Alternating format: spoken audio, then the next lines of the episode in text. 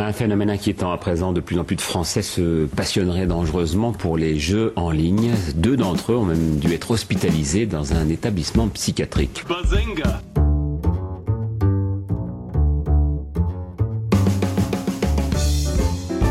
Il ne se nourrissait plus, il s'est enfermé dans sa chambre trois semaines durant en se prenant pour son avatar, un elfe de la nuit. Bazinga on constate aujourd'hui que les séries sont parfois beaucoup plus violentes que les films. Et il faudra aussi parler des dessins animés, notamment des dessins animés japonais qui sont exécrables, qui sont terribles. Bazinga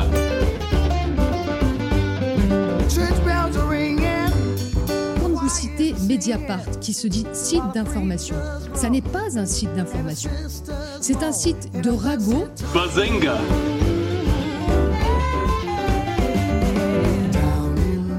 Souvent des jeunes qui passent leur journée derrière un écran à se goinfrer des meuporgs. Bazinga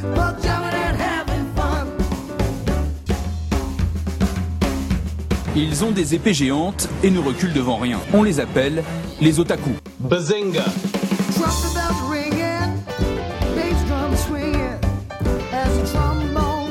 Je suis ingénieur en informatique, je me sens bien avec les ordinateurs. Bazinga manière générale, la liberté pratiquement totale qui règne sur Internet, qui se joue des frontières, permettent de créer des réseaux qui peuvent se révéler donc très très dangereux. Bazinga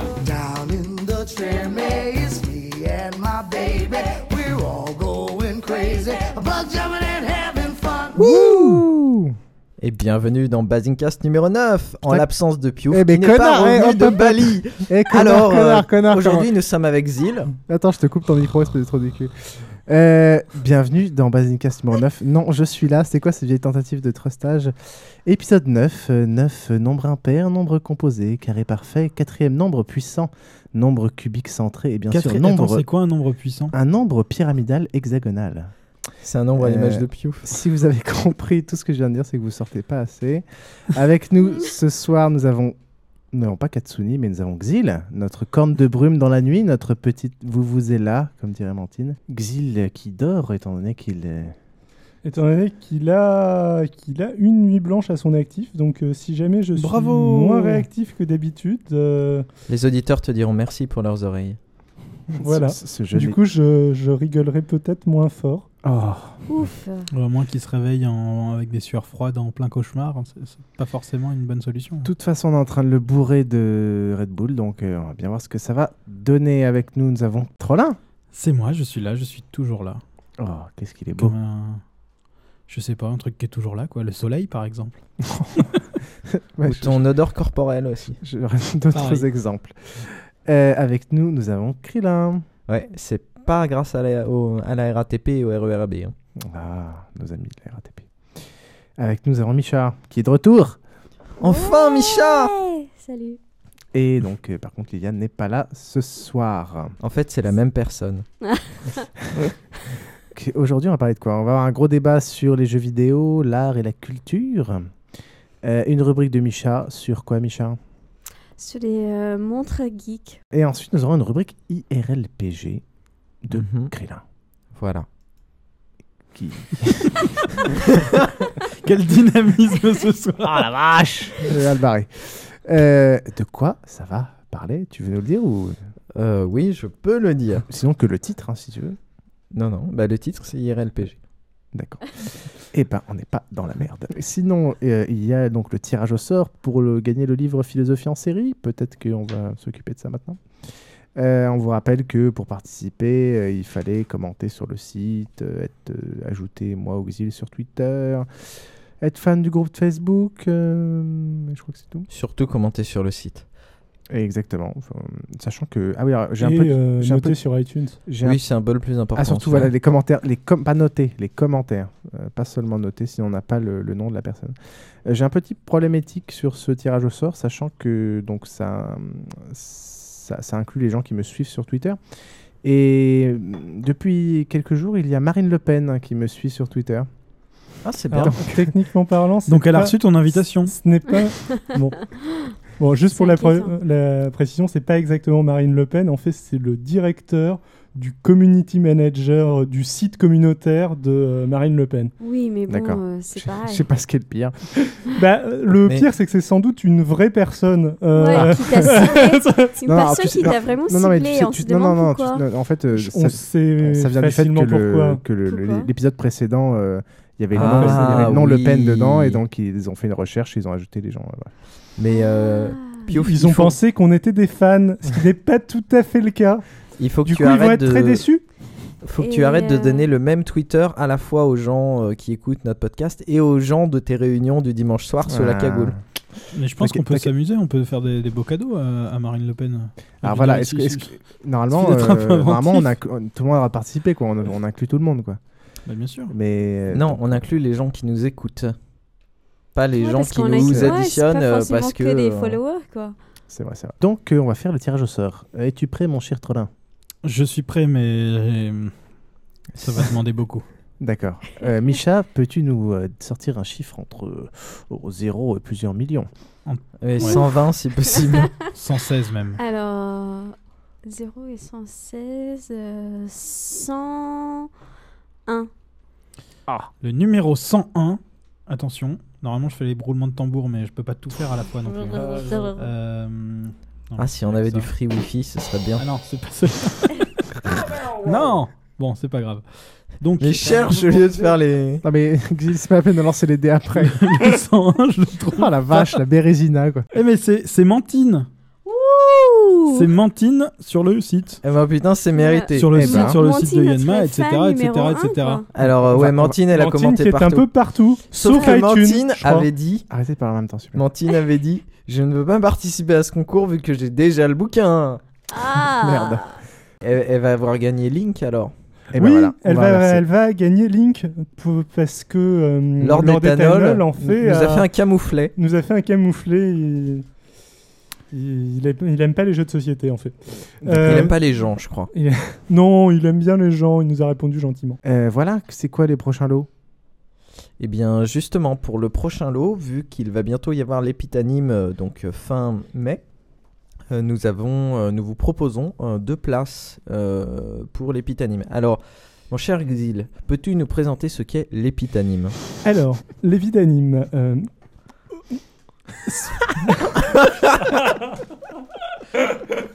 L'épitanime. Alors, aujourd'hui, Bazincast se lance dans un partenariat avec l'épitanime, euh, ce qui va nous permettre de vous faire gagner deux passes, deux jours euh, pour l'épitanime. L'épitanime, c'est un salon qui est organisé par euh, une association qui est euh, initialement une association de l'EPITA, une... euh, Epita Epitech. Epita Epitech, une école.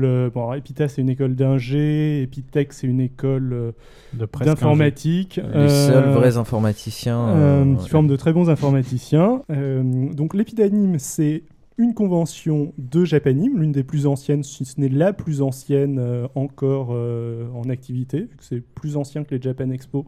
Euh, je pense que c'est plus récent que le cartooniste, mais le cartooniste a fermé depuis. C'est la 19e euh, Édition. C'est la 19e édition, euh, la 19e année euh, que euh, Donc ça veut dire qu'il y a du manga depuis 20 ans en France. il y a du manga depuis 19 ans en France. Au Ah, moins. Au moins. L'épita, c'est euh, l'épitanime, c'est euh, des concours de cosplay, euh, c'est tout un tas de projections. Là, il va y avoir pas mal de concours qui vont tourner autour du jeu vidéo. Bazincast vous propose de gagner deux places, deux passes deux jours, deux, jours, de, nuit. Donc c'est très sympathique, ça vaut normalement 26 euros. Et pour ça, on va donc faire non seulement le concours habituel, mais un petit concours un petit peu spécial dont Krillin va vous parler? Alors déjà, euh, donc pour gagner une des deux places, il faudra vous aller récupérer sur le site un visuel euh, Basingcast Epitanime et vous photographier avec euh, dans les lieux les plus étonnants. euh, je vous laisse prendre ça dans tous les sens possibles. Et donc ça, c'est pour gagner une des deux places. Et l'autre place, c'est comme d'habitude, euh, tous ceux qui nous commenteront, etc. Donc si vous commentez euh, particulièrement sur le site, dans le, euh, dans le post qui concernera l'épitanime, on saura que vous êtes intéressé. Et donc euh, vous avez une semaine à compter de la, de la parution de cet épisode, puisque euh, on est un petit peu décalé et que l'épitanime se déroule le week-end du 21, c'est ça? Du 21 mai? 20, 21, 22 mai. Du, euh, Voilà, ça ouais, doit 20, être 21, 22, ouais, c'est ça. ça du doit être 20 du 22 vendredi mai, au Du dimanche. vendredi au dimanche. Euh, alors, moi, j'y serai. Euh, donc on va voir, on organisera peut-être une euh, rencontre, euh, une rencontre avec nos auditeurs euh, aux alentours de l'Epitanime. Ça, on vous tiendra au courant sur le site. Et voilà, bien préciser que c'est bien sympa, euh, que c'est organisé par euh, une association de passionnés. Et, euh, Et, puis il y voilà. y, a plein d'autres choses dedans, notamment depuis quelques temps il y a les blogueurs BD qui sont pas mal, notamment le blogueur Tim que j'apprécie beaucoup. Alors si vous pouvez aller le voir et lui demander de dessiner des Totoro, euh, ce serait assez chouette. Voilà. Il va vous péter la gueule, non, c'est ça? C'est un... Voilà, euh, il comprendra. D'accord. Et puis de toute façon, c'est toujours sympa ces trucs-là parce qu'on peut aller voir des filles habillées en cosplay. c'est toujours- Oui, bah, c'est pour ça qu'on y va. hein, Et les cosplays façon. sont euh, de mieux en mieux dans les euh, conventions de La question, c'est de c'est Japan. pas tellement les. On rattrape le Japon. Les La- soubrettes. La les question, c'est pas tellement les costumes, c'est les filles qui les portent. Oui, non, mais quand même. T'a- T'aimes pas l'effet soubrette, euh, ce que- que j'appelle l'effet euh, magret euh, Ouais, non, je les, suis pas- barré- les, les barésies sur. euh, non, tu connais Oh, pas C'est non. pas vraiment quelque C'est chose quoi qui me Je plaît. connais pas. Non, tu veux pas savoir ce qu'il veut dire. Euh, passons. Donc euh, voilà. Et ben, de toute façon, tous les détails seront euh, mis sur le site, sur le poste du site. Valou. Et donc nous, vous pouvons passer à notre débat.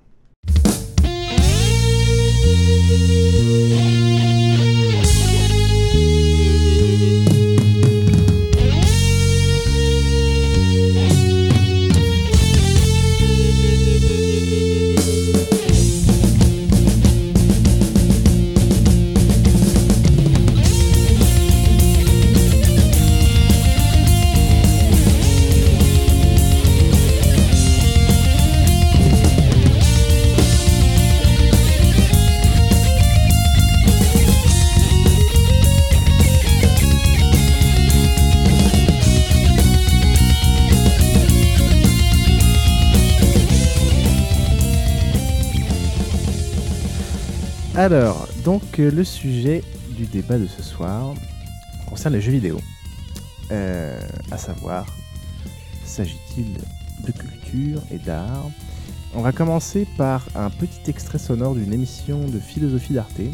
Euh, tu sais nous vendre des trucs. ça vend du rêve. Euh, pour déjà un peu voir les a priori que c'est sur le jeu déjà en général. Ici, c'est Gamescom. C'est le plus grand salon européen dédié aux jeux vidéo. C'est à Cologne. Euh, il y a plus de quasiment 250 000 visiteurs. Alors oui, cette image est, est pathétique. Ils ont des têtes d'abrutis, c'est terrifiant. C'est vous qui l'avez dit. Ils ont l'air ensemble, euh, mais en réalité, chacun est dans une solitude euh, absolue. D'ailleurs, on les imagine très bien. Euh, là, ils sont ensemble par accident, mais la plupart du temps, ils sont dans leur chambre euh, à passer la nuit à jouer à des jeux vidéo tout seuls. C'est-à-dire Euh, c'est ceux qu'on appelle aujourd'hui des no-life. hein, ils passent leur vie dans, dans un monde euh, qui est le, le monde du jeu. Alors, mais d'ailleurs, on voit la variété du monde ludique. Tout à l'heure, on voyait Thierry Henry. Il joue au football. Le football, c'est un jeu qui se joue ensemble. Et d'ailleurs, ça a l'air de faire des gens qui sont finalement Connard. pleins de santé. Il a l'air rusé, il est vivant, il, Il a l'air il sourit. Mais quel connard, il parle pas d'une revanche, bestiole. le jeu ne leur fait pas du bien. C'est-à-dire, on peut pas dire les jeux sont bons ou mauvais. Ça dépend quel jeu. Venez, venez avec moi. Il n'est- Il n'est pas nécessaire en même temps parce qu'on vante par exemple désormais le fait que les jeux sont en 3D.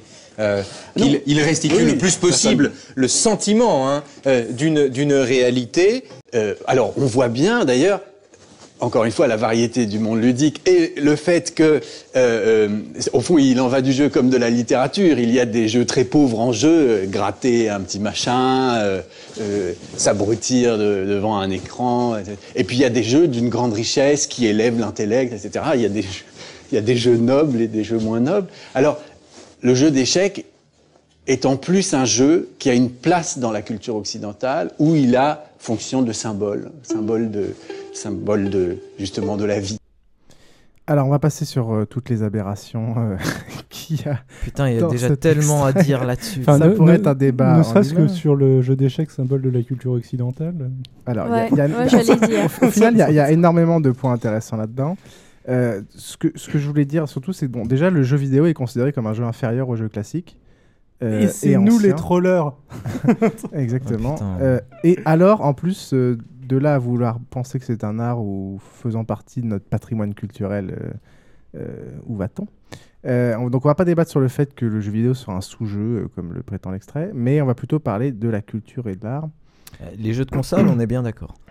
Bien, donc le, le jeu vidéo a Va te conquis un, le jeu vidéo a quand même conquis un large marché. Donc pour avoir quelques chiffres, on a près 50 milliards d'euros en 2010. Pour donner un ordre d'idée, le cinéma c'est que 30 milliards euh, de dollars en plus. Euh, donc après avoir conquis un certain marché, maintenant est-ce que le jeu vidéo euh, essaierait d'atteindre une, une certaine légitimité ou une certaine forme de respectabilité?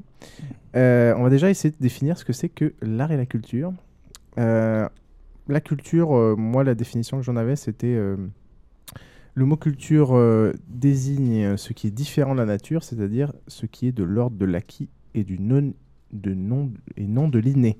Euh, Xil, est-ce que tu es Ben alors, je voulais exactement te dire ça. Donc, Eh du ben, coup, j'ai plus rien à dire. Merci Wikipédia. Tout ce- tout- non, non, je n'ai pas eu à rechercher sur Wikipédia. Par contre, j'ajoute que c'est un peu une définition de biologiste. Euh, mais euh, parce qu'on peut aussi prendre euh, la culture dans le sens patrimoine culturel dont tu parlais tout à l'heure. D'accord.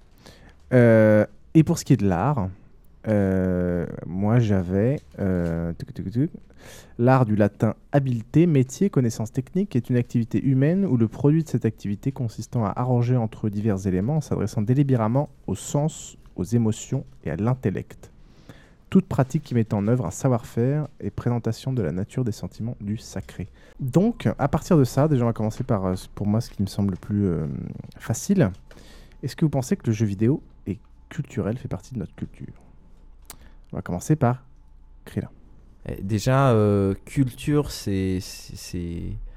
Ah, Entre la vaste, hein, culture. de te le définir, Hmm? Hein. ouais, ouais, j'ai failli te dire, c'est dur à définir et je me suis fait, je me suis fait avoir, bien joué. Euh, non, non, mais euh, culture, culture. euh, la culture, ça peut être très local. mais la culture avec une majuscule, celle, celle dont ils parlent les mecs d'Arte, c'est très relatif. C'est évident que maintenant le jeu vidéo fait partie de notre patrimoine culturel. Rien qu'à voir toutes les références qu'on en a, même les gens qui sont pas particulièrement des, des joueurs, tout le monde connaît Mario par exemple, etc. Donc oui, ça fait partie de la culture commune, au moins euh, de l'Occident. Et il n'y avait pas, un- il y avait pas un- un- une étude qui avait montré que Mario était devenu plus connu que Mickey euh, il n'y a pas très longtemps. Il me semble, ça, euh, pas- il me semble quelque chose comme ça. Donc euh, ça fait euh, partie du patrimoine culturel euh, mondial. Maintenant, dire que c'est culturel, euh, je pense que c'est. Pour toi, c'est quoi la différence entre la culture et la culture? Bah. Euh, Ouais, tu voulais dire quelque chose Non, c'est euh. Non, non, je te regarde. Alors, tu parles des cultures et de la culture, en fait, plutôt. Euh, de culture locale, euh, la culture française, la culture allemande, euh, etc., etc. La culture geek. Ou la culture geek, etc. Euh, on peut considérer, je pense, de manière euh, assez euh, vraisemblable que... Enfin, bon. Ça- il me semble assez évident que le jeu vidéo fait partie de la culture occidentale. Pour ce qui est de la culture avec un grand C qu'on vient de, de définir, c'est donc ce qui n'est pas inné. Prétendre que le jeu vidéo est quelque chose d'inné serait particulièrement absurde. Donc l'exclure euh, de la culture euh, générale euh, dans le sens par opposition à l'inné me semble aussi, euh, aussi assez absurde. Donc à mon avis, pour ce qui est de la culture, le, le débat est tranché euh, avec, assez facilement. Avec ton raisonnement, conduire, c'est de la culture. Ouais, Tout à fait. Tout est pas défaut, tout est. tout Voilà. Oui, tout ce qui la n'est pas culture. inné, tout ce qui n'est pas inné, tout ce qui n'est pas instinctif La la et de la façon- culture. la façon de conduire est culturelle. C'est c'est- c'est ce dont on a Conduire à le- l'italienne, conduire. les voitures, Ouais, c'est de la, les les voitures, elles c'est de la conduisent toutes culture. mal, elles l'ont pas c'est- appris à l'école. hein. Ah bah bravo. Euh, J'avais oui. quand même quelque chose à rajouter. Euh, Enfin, pour moi, euh, vous dites la culture, ça fait partie de la culture. Il y a, y a- y a quand même plusieurs définitions au, au mot culture. Il y a bien sûr, oui, la, la vraie définition, celle du dictionnaire, c'est tout ce qui n'est tout ce qui n'est pas inné. Mais quelque part, quand, quand justement les types d'Arte parlent de culture, il y a, y a quand même quelque chose de, de- avec un vrai jugement dedans. Et il y a, y a plusieurs niveaux. euh, Oui, si tu jugement de valeur. Et par exemple, euh, tu peux dire que la littérature est de la culture, mais tu n'inclus pas la collection Harlequin. Et pourtant, il faut l'avoir lu pour vraiment savoir ce que c'est. Il y a un jugement qualitatif euh, Oui. au niveau de. euh, et il y a une forme de snobisme. euh, mais c'est pour ça que je parlais de définition biologique euh, de, la, de la culture. Après, on peut parler, je pense, des cultures, parce que quand on commence à parler de euh, euh, snobisme, etc., je pense que c'est forcément des spécificités locales. Parce que, euh, je sais pas, euh, l'opéra est très culturel euh, en France, mais euh, il sera peut-être beaucoup moins culturel, je sais pas, en Amérique latine, Mm, ou euh, j'ai mm, mm, peut-être fait un très mauvais Ah. exemple, j'en sais pour, rien. Pour, ce- mais- pour ce qui est de la biologie, on- je pense qu'on est tous d'accord. Pour ce qui est de des cultures, je pense que c'est tout à fait vrai aussi parce qu'il y a des cultures du vidéo. Il y a le jeu vidéo japonais avec la tradition japonaise. Le jeu vidéo, c'est aussi local, donc ça, ça, ça s'applique aussi. Euh, il, il est aussi source d'art parce que euh, donc euh, quand, quand on, parlera d'art plus en détail après, mais il- le fait qu'il- pour moi qui prouve que c'est une culture, c'est qu'il y a beaucoup de choses qui en dérivent. Euh, le pixel art, le fan art, la mode. il y a beaucoup. de- C'est pas quelque chose. C'est pas quelque chose de fini en soi. Euh, c'est une culture qui ensuite est exploitée dans plein d'autres domaines. Et pour moi, ça, ça en, ça en fait aussi une culture. Euh, Ça, on est bien d'accord que ça fait partie de la culture. Voilà. Euh, Ouais, je pense qu'il n'y a pas trop d'opposition. euh, Et, et pour ce qui est du jugement de valeur et de l'aspect historique, l'aspect, euh, comme, comment parlaient les, les deux connards, euh, pour moi, c'est juste une question de, de temps et de délai. C'est juste qu'il y en a qui. qui... Il faut, faut rappeler quand même que le- la moyenne des gens qui jouent aux jeux vidéo dans le monde, c'est 32 ans. Euh, donc, euh, en gros, euh, il y a- il y, a des gens qui sont au courant et des gens qui ne le sont pas encore. Non, mais, euh, et, et- toujours, et le euh, jugement de valeur se fait sur les choses qu'on ne connaît pas et les choses qu'on a eu l'habitude de connaître. ça fait partie du patrimoine culturel. De là à dire que, euh, même moi qui suis un gros joueur, euh, j'aurais du mal à dire que euh, ça apporte quelque chose intellectuellement, ça apporte beaucoup de choses sur beaucoup de, de- de points. De là à dire que euh, tu pourrais l'exposer dans un musée. Par... Enfin, Hop, hop, hop, tu dérives, Alors, Robert. Tu le- dérives, Robert. Là, tu arrives, au niveau de. Tu t'approches de l'art ou tu t'approches d'autres Ouais, je pense qu'on définitions? va pas parler Parce de que l'art au tout de niveau de, la, au niveau de la culture, on n'a pas dit que la culture euh, euh, apportait quelque chose intellectuellement. La tectonique, c'est de la culture. Je ne considère pas que ça apporte quelque chose intellectuellement. C'est parce Je que t'as suis- pas essayé. je, suis, je suis assez d'accord. C'est là où- ma vie, le jour en, essayant- passant sur le jugement de valeur, c'est là où on va passer à la suite euh, du débat, euh, qui est l'art. Euh, et donc, le jeu vidéo est-il un art? Le premier argument qui est avancé, c'est généralement que le jeu vidéo fait appel à de nombreux arts. Et pour parler de ça, on va écouter notre ex-gourou à tous, AHL, et surtout Cyril de Revet. C'est d'un loisir, ça devient un art. Ça devient un art parce que bah, pour faire un jeu vidéo, il y a besoin d'artistes, il y a besoin de graphistes qui, qui un talent montre, il y a besoin de scénaristes qui aient un talent montre, euh, il y a besoin de programmeurs qui aient énormément de talent pour, que, pour retranscrire euh, des mondes virtuels, pour faire que l'impression de jeu, le- le gameplay soit, soit, euh, soit immersif, Oui, soit, un art, soit non, bien fait. non, absolument. Ouais, non, c'est un art. Ça, ça demande du savoir-faire, donc c'est un art. Alors, est-ce que vous êtes Alors, d'accord avec cet argument Euh, non. Vas-y, vas-y. Moi, plutôt. Xil. Il y, y a eu un truc que je voulais rajouter à ce que tu as dit, euh, ce que as dit en intro.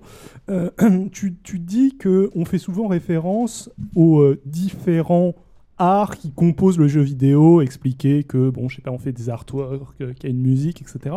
Je pense que c'est tout à fait vrai. j'ai- dit deux choses différentes. J'ai dit Mais- que de l'art dérivait du jeu vidéo et j'ai dit que Oui. le jeu vidéo était composé De- différents. Voilà, de différents. Voilà, Voilà, différent. Tout à fait. Mais ce que je pense qui, est- qui serait plutôt intéressant, c'est de s'intéresser sur ce que le jeu vidéo a comme caractéristiques qui sont au-delà de l'artistique classique.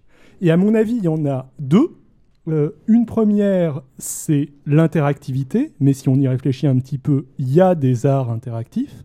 Mhm. Et une deuxième, c'est le fait que ce soit quelque chose de numérique. Mais encore une fois, il y a de plus en plus d'art euh, numérique. Il y a plein de films. Si jamais on considère que ce qui est numérique ne peut pas être de l'art, ce qui est ce qui peut être euh, un point de vue. On peut considérer que l'art doit être nécessairement une création directement humaine.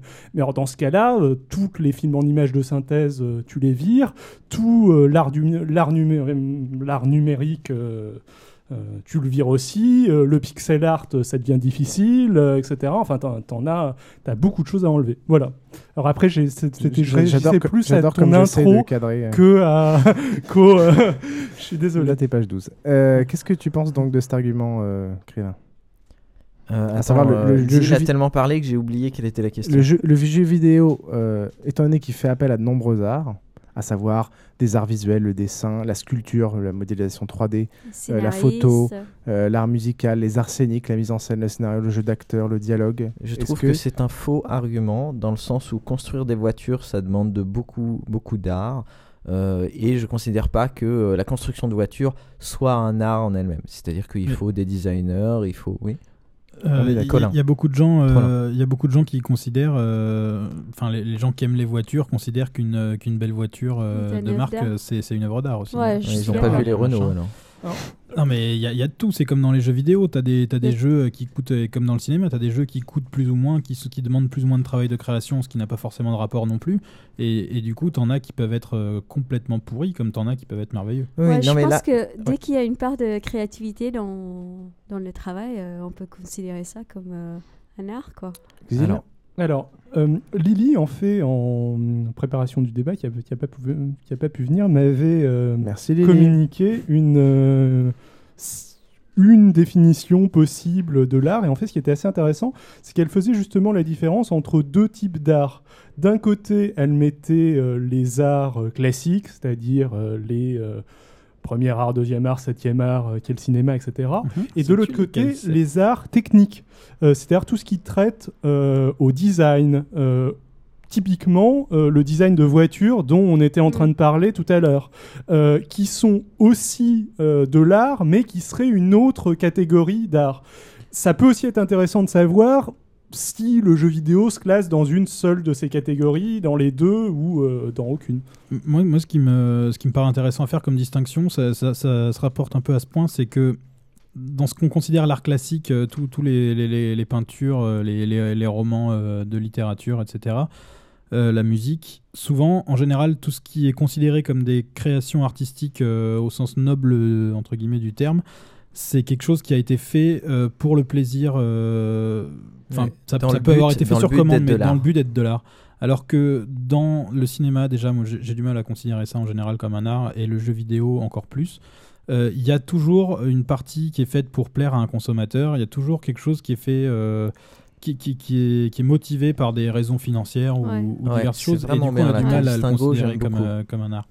D'un autre Zilla. côté, euh, quand, euh, je sais plus, euh, Michel-Ange euh, d- Je euh, suis tout à fait d'accord avec ce que tu veux peint dire. euh, la chapelle Sixtine, il y a aussi un consommateur final. Mm. Euh, c'est juste qu'on on, on en a euh. moins l'impression maintenant. Il est aussi pas seul d'ailleurs à faire ça. Mais-. C'est aussi quasiment un processus euh, industriel. Tout à fait. Euh, Oui, mais le but, c'est d'embellir un plafond qui serait gris sinon. C'est pas le but, c'est pas, euh, je sais Euh, pas moi, c'est de. C'est pratique, c'est- un ça. but politique, La- la c'est un différence- but. euh, oui. c'est- pas, c'est pas gratuit. Hein, le fait de Non, c'est pas gratuit, mais ça a pas une fonction. C'est pas comme euh, le design de voiture qui sert à se déplacer. Si tu, si tu veux, par exemple, pour en revenir aux jeux vidéo, il n'y a pas vraiment euh, de gens qui viennent euh, voir des développeurs en leur disant euh, vous avez plus ou moins un budget limité, un temps limité, faites un truc euh, magnifique. Alors que c'est pour Michel-Ange, la chapelle Sixtine, il y a passé des années, c'est pas comme si on allait venir le voir et lui dire maintenant c'est fini, mon coco, tu t'arrêtes, et le mec est devenu Ouais, quasiment que- aveugle parce que, parce que il là, on prend un cas, fond. un cas très particulier. Mais, Mais c'est euh, vous qui l'avez lancé, moi. je- Oui, mais je pense qu'on ne va pas généraliser par rapport à ça. Mais je pense qu'on on idéalise énormément les choses du passé, euh, notamment euh, l'aspect artistique de ça. Et il faut savoir, Oui. les, les gens, ils, avaient, euh, ils étaient forcés par leurs clients, euh, oui, leurs clients, Ils avaient des de, mécènes, de faire euh, ça de telle manière. Ah non, ça c'est moche, je préfère comme ça. Et puis tu fermes ta gueule, et puis tu le fais quand même. Et puis tu peins ma fille à côté avec une pomme, et puis machin. C'est vrai, puis- mais tu limitais en général euh, ce- cette influence à un client. Alors Oui, que dans le jeu, Qui pouvait être une comme institution. dans le cinéma, tu, oui, d'accord, mais tu peux avoir, t'es, t'es toujours une institution ou un client qui te le demande, mais il y a, il y a tout un tas de, de considérations pour, les, pour le consommateur qu'il y a derrière Alors- qui, sont, qui sont une autre dimension. Je suis d'accord. Il y a un euh, nouvel élément qui est que tu conçois l'œuvre dans le but de la vendre. D'un autre côté, je vais lancer un petit troll, mais l'art moderne est aussi, dans certains cas, euh, conçu Pour plaire, aussi euh, pour plaire et aussi être, pour être vendu. Ouais. Euh, Je vais le- contre-troller, mais l'art moderne, c'est de la merde. Contre-troll. Sur troll Objection Euh, D'accord, donc ça c'était l'argument de dire euh, à l'origine c'est quand même un projet commercial. Est-ce que te, Trollin, étant donné que tu travailles un peu dans le milieu du jeu vidéo, est-ce que tu sais qu'il qu'il y a des gens qui, qui créent des jeux vidéo sans but commerciaux? Ou est-ce que c'est au final c'est. Euh, Il y en a sans doute, hein, mais on n'en entend pas parler. D'accord. Bah, Krillin si- Krillin Oh, Désolé. Ah, Donc, oui, non, mais- euh, pour reprendre ce que je disais il y a un quart d'heure avant de me faire euh, couper, contre-couper, surcouper, euh, en fait, non, j'aime j'aime beaucoup la distinction euh, qu'on a fait Trollin et je pense qu'on peut faire vraiment le, le parallèle avec le cinéma euh, sur le fait qu'il y a un- que le cinéma c'est considéré comme un art. Euh, alors que euh, on considère tous que le plus gros de la production actuelle c'est de la daube. Et il y a à côté le cinéma d'art et d'essai où là euh, officiellement ils sont pas du tout dans le but de plaire à un grand nombre. Ils sont juste dans le but de faire joli et tout le monde se pavane devant en disant que c'est génial. Dans le jeu vidéo il y a un peu le même système. C'est-à-dire que surtout nous les anciens joueurs on considère que le plus gros de la production actuelle c'est de la daube pour différentes raisons, et je pense que je pourrais les, expliquer après, mais on considère que c'est de la daube. Et on va euh, mettre sur des piédestaux euh, des, vieux jeux qu'on considère vachement bien. Euh, à côté de ça, à côté de, de, de ce- cette production de masse, il y a des jeux qui ont été produits euh, par des gens qui l'ont fait euh, vraiment dans un but particulier, pas nécessairement de plaire, mais parce qu'ils avaient une vision et ils croyaient vraiment dans ce qu'ils allaient faire. Je pense notamment à Shadow of the Colossus, qui est sans doute le jeu qui a été fait pour, euh, pour être un, un ovni, un truc euh, vraiment pour les gens qui avaient envie de- de- d'aller à fond dans l'immersion, et qui n'a pas du tout été fait euh, pour, euh, Pour la masse. Pour la masse. Donc vraiment, il y a, il y a, euh, même si euh, c'est vraiment un, un- un exemple très, très particulier. pense envie de réagir. Ouais, je pen- je- je Est-ce que t'as pense- fini Non, Vas-y, vas-y. vas-y, termine, hein, Euh, J'allais dire que vraiment, dans le jeu vidéo, euh, on a le- la même distinction avec le cinéma où c'est devenu un loisir de masse qu'on a du mal à, euh, à concilier avec le côté artistique qui maintenant est devenu euh, l'affaire d'une minorité en fait.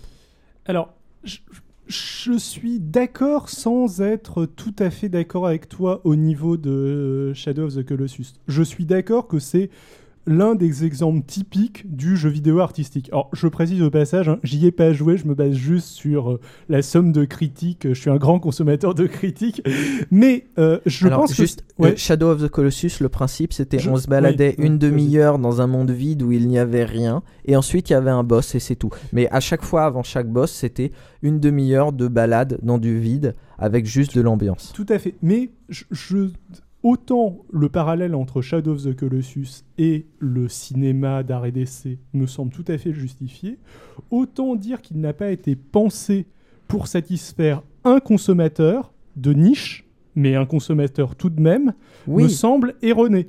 Un consommateur artistique. Un consommateur de niche, euh, un consommateur particulier, un consommateur qui n'est pas le grand public. Mais je ne vois pas pourquoi est-ce que à partir du moment où ça vise à satisfaire le grand public, ça perd son, statut artistique, tandis qu'à partir du moment où ça cherche à satisfaire certains snobismes quelque part, euh, c'est euh, vas-y. Non, non, moi je, moi, je suis. Enfin. Très bien. En fait, c'est pas une question de snobisme. Je pense que dans le cinéma comme dans le jeu vidéo, euh, la, la question c'est quel est le but quand on crée, euh, on va dire, l'œuvre pour, euh, pour pas polémiquer? Euh, notamment dans le cinéma, quand on va faire Bienvenue chez les Ch'tis, le but ça va être de faire rire, le but ça va être de plaire à beaucoup de gens, éventuellement de casser un tabou social sur une population, éventuellement. Mais on va dire que c'est vraiment un but. Technique, c'est peut-être exagéré, mais bon, voilà, c'est le but. Alors que quand il va y avoir euh, le, mec qui a fait, euh, qui a fait euh, le dernier film pourri que j'ai vu, mais qui était vachement bien, qui s'appelle Essential Ki- Killing, qui est clairement du cinéma d'art et d'essai. là, le but est vraiment artistique, donner une ambiance, donner un. donner une émotion particulière au spectateur, un malaise éventuellement. Voilà. Dans, Shadow of the Colossus ou versus le reste de la production actuelle, il y a d'un côté euh, faire de l'entertainment facile, c'est-à-dire euh, euh, dans un cas, je sais pas, produire un FPS, donc de l'adrénaline, etc.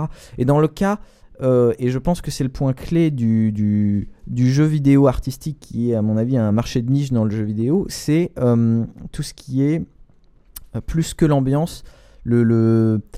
Merde, j'ai perdu le nom.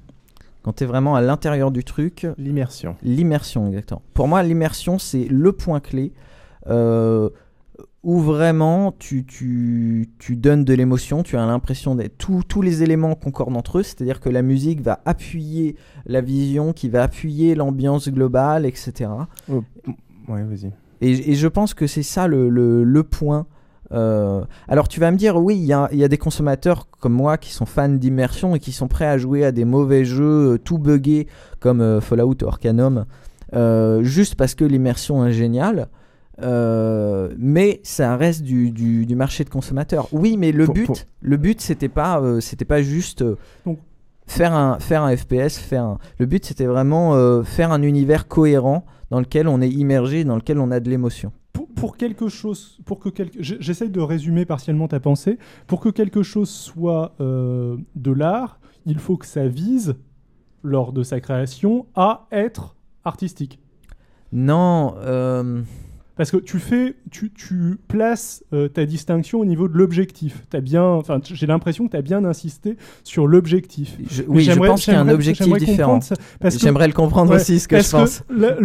L'immersion, quand tu me parles de, euh, quand tu me parles d'immersion, je- je pense que euh, je je trouve ça dobique, mais je pense que Gear of War, le- les créateurs de Gear of War ont pas mal insisté sur l'immersion aussi. Pourtant, je- instinctivement, je pense que tu vas pas me le citer comme jeu vidéo artistique. C'est euh, c'est pas du tout. euh, bon, forcément, euh, tous les jeux cherchent plus ou moins l'immersion parce Oui. que c'est comme ça que c'est comme ça que tu Les que jeux ou les films, tu hein, plais, très- et les films, Mm. bien sûr. Mais euh, Gears of War, typiquement, euh, enfin, moi j'ai fait les deux. Il n'y a pas de, c'est pas le- c'est pas le centre du jeu et c'est pas ce qu'ils recherchent le plus activement. Le plus activement, ce qu'ils recherchent, c'est d'avoir euh, quelque chose de dynamique et, et, et qui, et qui De claque un peu ludique. et de ludique.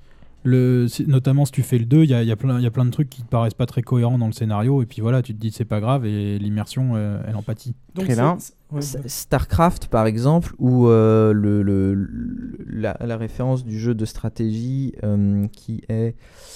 euh, merde, le- avant Supreme Commander, c'était quoi. Total Annihilation, voilà.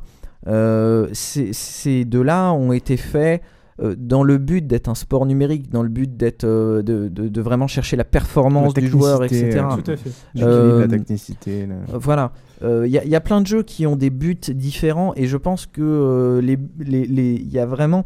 Je pourrais pas te le prouver par A plus B, mais il y a vraiment des jeux où tu sens que les mecs se sont fait chier pour que le, le but ce soit juste l'ambiance, le, euh, le fait que tout soit cohérent, que, que tu te sentes dedans. Vas-y. Alors, d'accord. Euh, donc, je, te balance un autre euh, contre-exemple, enfin, ce qui est pour moi un autre contre-exemple, on va sans doute pas être d'accord.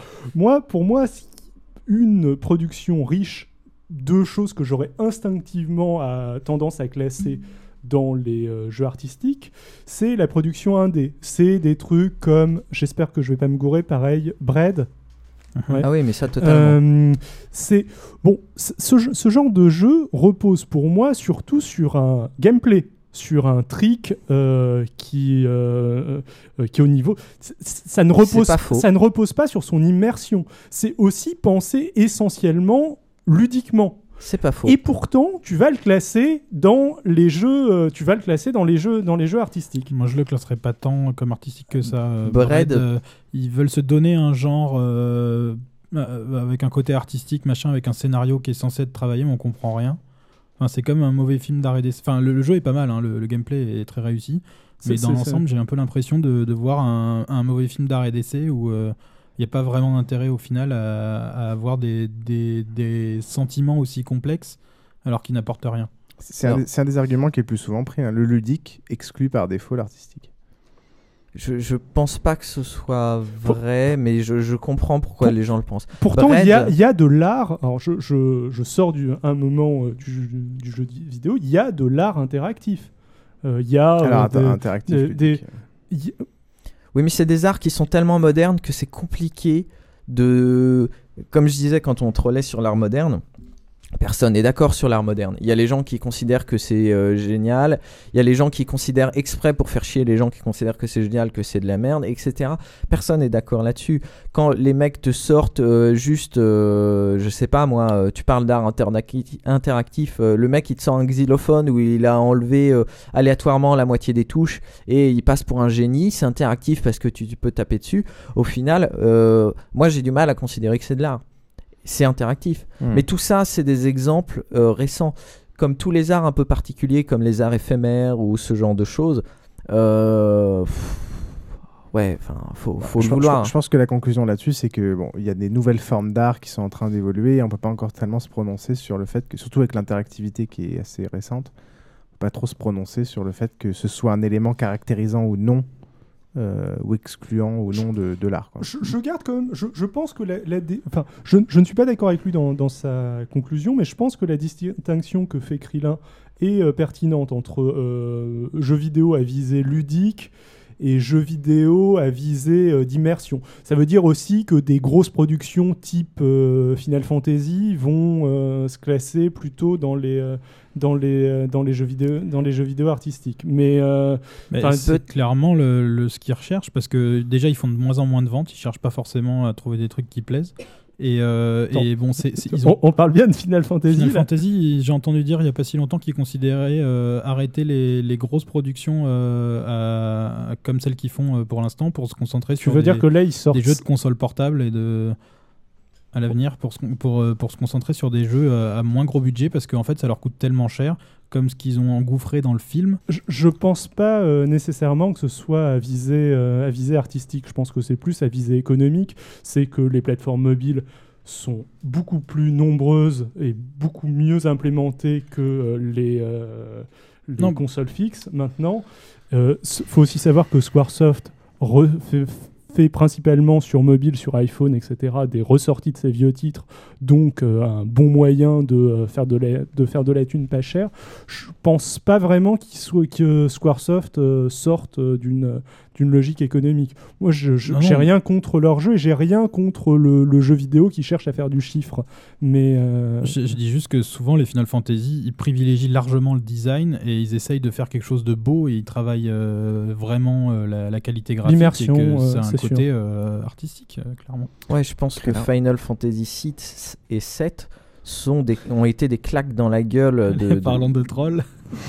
Non, non, mais ont été des claques dans la gueule de la plupart des gens. Moi, j'ai eu du mal, euh, je suis désolé. euh, je suis resté bouche bée euh, pendant 30 secondes devant mon écran quand cette connasse d'Aeris qui me faisait chier depuis le début et s'est fait désinguer. Euh, et à l'époque où j'avais des cheveux, je voulais avoir la coupe de Sephiroth. Depuis, je les ai perdus. La teinture, ça a pas, ça a pas fait l'effet voulu. Mais euh, pour, pour en revenir, je suis- je suis d'accord avec toi, Exil. euh, les Final Fantasy, c'est assez compliqué de les classer. Particulièrement, euh, moi j'ai arrêté après le 7 parce que le 8 m'a pas plu. Particulièrement le 7, quand on voit l'effort qui a été fait sur tous les visuels, c'est-à-dire tous les fonds qui étaient en bitmap et compagnie, qui étaient superbes, les, tous les efforts qu'ils ont toujours fait sur la musique, le scénario en général, ils se font un peu chier, euh, l'immersion, alors là on, on est à fond dedans, puisque euh, si on veut vraiment, on découvre des choses sur les personnages et compagnie. C'est vrai que si, si ma distinction était figée entre euh, artistique ou euh, gameplay, j'aurais du mal à classer Final Fantasy, particulièrement le 6 et le 7. Ouais, ouais, non, Euh, Et- Trollin, pourquoi tu disais que c'était un troll? Non, Non, non, on va pas là-dedans, euh, Oui, le- oui, je, suis- je suis d'accord avec euh, Colin. Avec Trollin, c'est un troll. Mais euh, j'ai juste une dernière chose à, à dire sur, euh, sur l'art dans le, dans le jeu vidéo. Je- je- moi, je- de ce que j'ai l'impression, de, de ce que j'en- j'entends euh, plus ou moins dans le milieu, c'est en général, bon, à part quand c'est vraiment une commande d'un truc pourri, genre euh, je, je fais danser mon poney 4, euh, les, les développeurs ont toujours envie, de toute façon, d'essayer d'apporter leur truc. Et leur but, c'est pour eux, faire leur jeu, c'est faire de l'art. Mais clairement, en y jouant après, de toute façon, il y a tellement de contraintes, il y a tellement de choses qu'ils n'ont pas pu pousser au bout, il y a tellement. C'est jamais exactement ce qu'ils voulaient. Et donc, pour le consommateur, c'en est plus. Juste un mot. Euh, du coup, là, pour le moment, au point où on en est, le, euh, le mec qui fait la musique d'un jeu vidéo, c'est un artiste. Le mec qui fait le design, le character designer, c'est un artiste. Le scénariste, c'est un artiste. Par contre, le game designer, non. Si, clairement. Bah oui, mais c'est lui, lui, son but, c'est de faire du, c'est de faire du ludique. C'est pas de, euh, c'est, c'est pas de. euh, Ouais, mais est-ce que, est-ce que le scénariste, c'est un artiste, par exemple, dans Ah oui. un film? Bah oui. Ouais, oui. Je- J'ai du mal, c'est Bah, con, c'est une conception c'est- différente. C'est les hein. arséniques, hein, la mise en scène, le scénario, le jeu d'acteur, les dia- le dialoguisme, c'est c'est Mm. c'est- c'est des artistes. Euh, donc pour, pour moi, c'est pas forcément un argument que euh, les artistes participent à, euh, à ça et que ça en fait une œuvre globale qui est globalement artistique.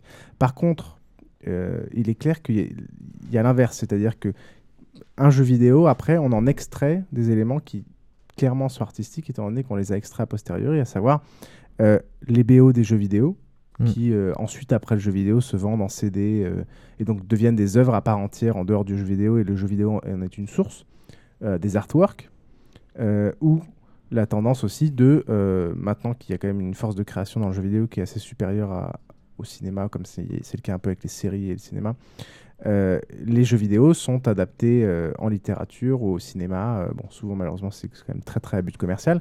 Mais ça montre aussi qu'il y, a- y a une créativité scénaristique, connais un- etc., un- un- qui est supérieure euh, alors, actuellement dans les jeux vidéo. Alors, en Je connais parlant de- un, un très bon fanfic de Fallout qui est absolument génial. En parlant de trucs qui sont pas des daubes, moi je les ai pas lus, mais j'en ai entendu parler euh, cette semaine. Il paraît qu'ils sont très bien. Les comics sur Left 4 Dead. euh, Je sais Mm, pas si pas tu lu. les as lus, Krillin. Pas lu, pas lu. Pas lu non plus. Bref. En tout cas, le fait est que euh, publiquement, euh, le jeu vidéo est reconnu. euh, est reconnu. Euh, petit extrait du discours du ministre de la Culture à l'Assemblée nationale le 11 septembre 2006.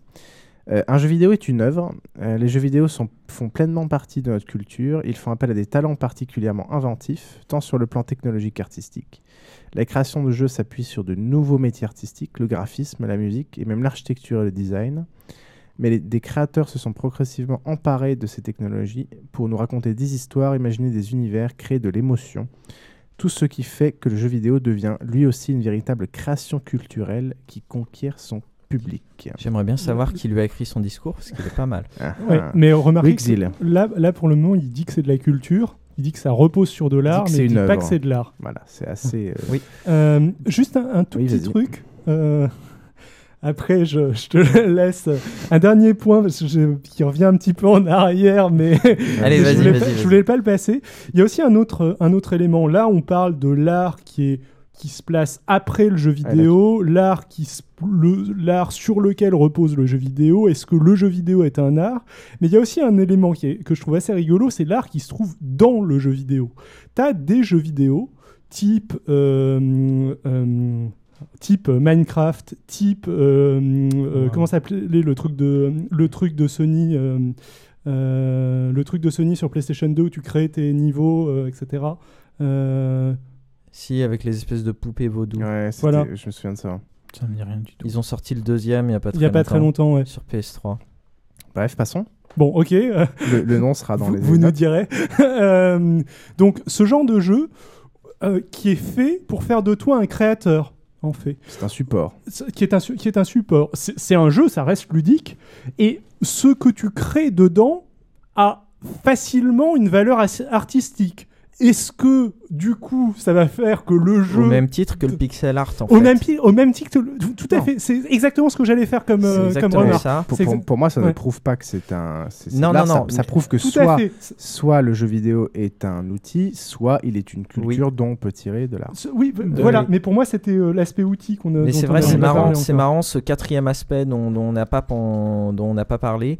En effet, euh, c'est comme le pixel art, c'est-à-dire euh, les, les mecs utilisent des contraintes pour faire euh, de l'art et Tout à donc fait. des- des- et, et c'est assez rigolo. Tout à fait. Euh, donc pour revenir sur ce que je disais, il y a des, même des concepteurs de jeux vidéo qui ont été décorés des chevaliers, euh, chevaliers des arts et des lettres, mais bon, ça en même temps, il y a, il y a un peu n'importe qui.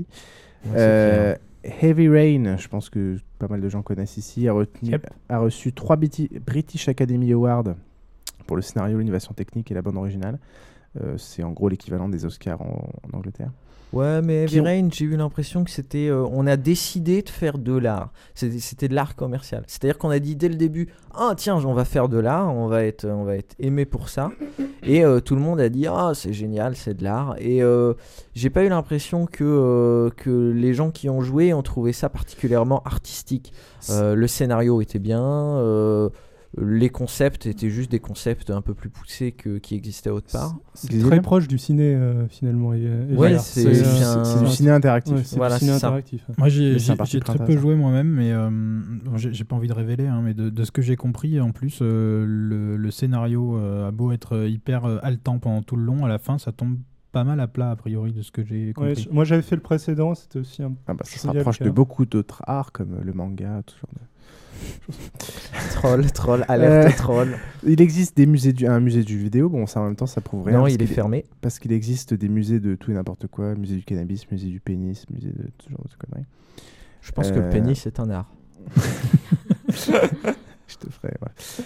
Euh, il existe des manifestations comme le Festival international des arts du numérique, etc.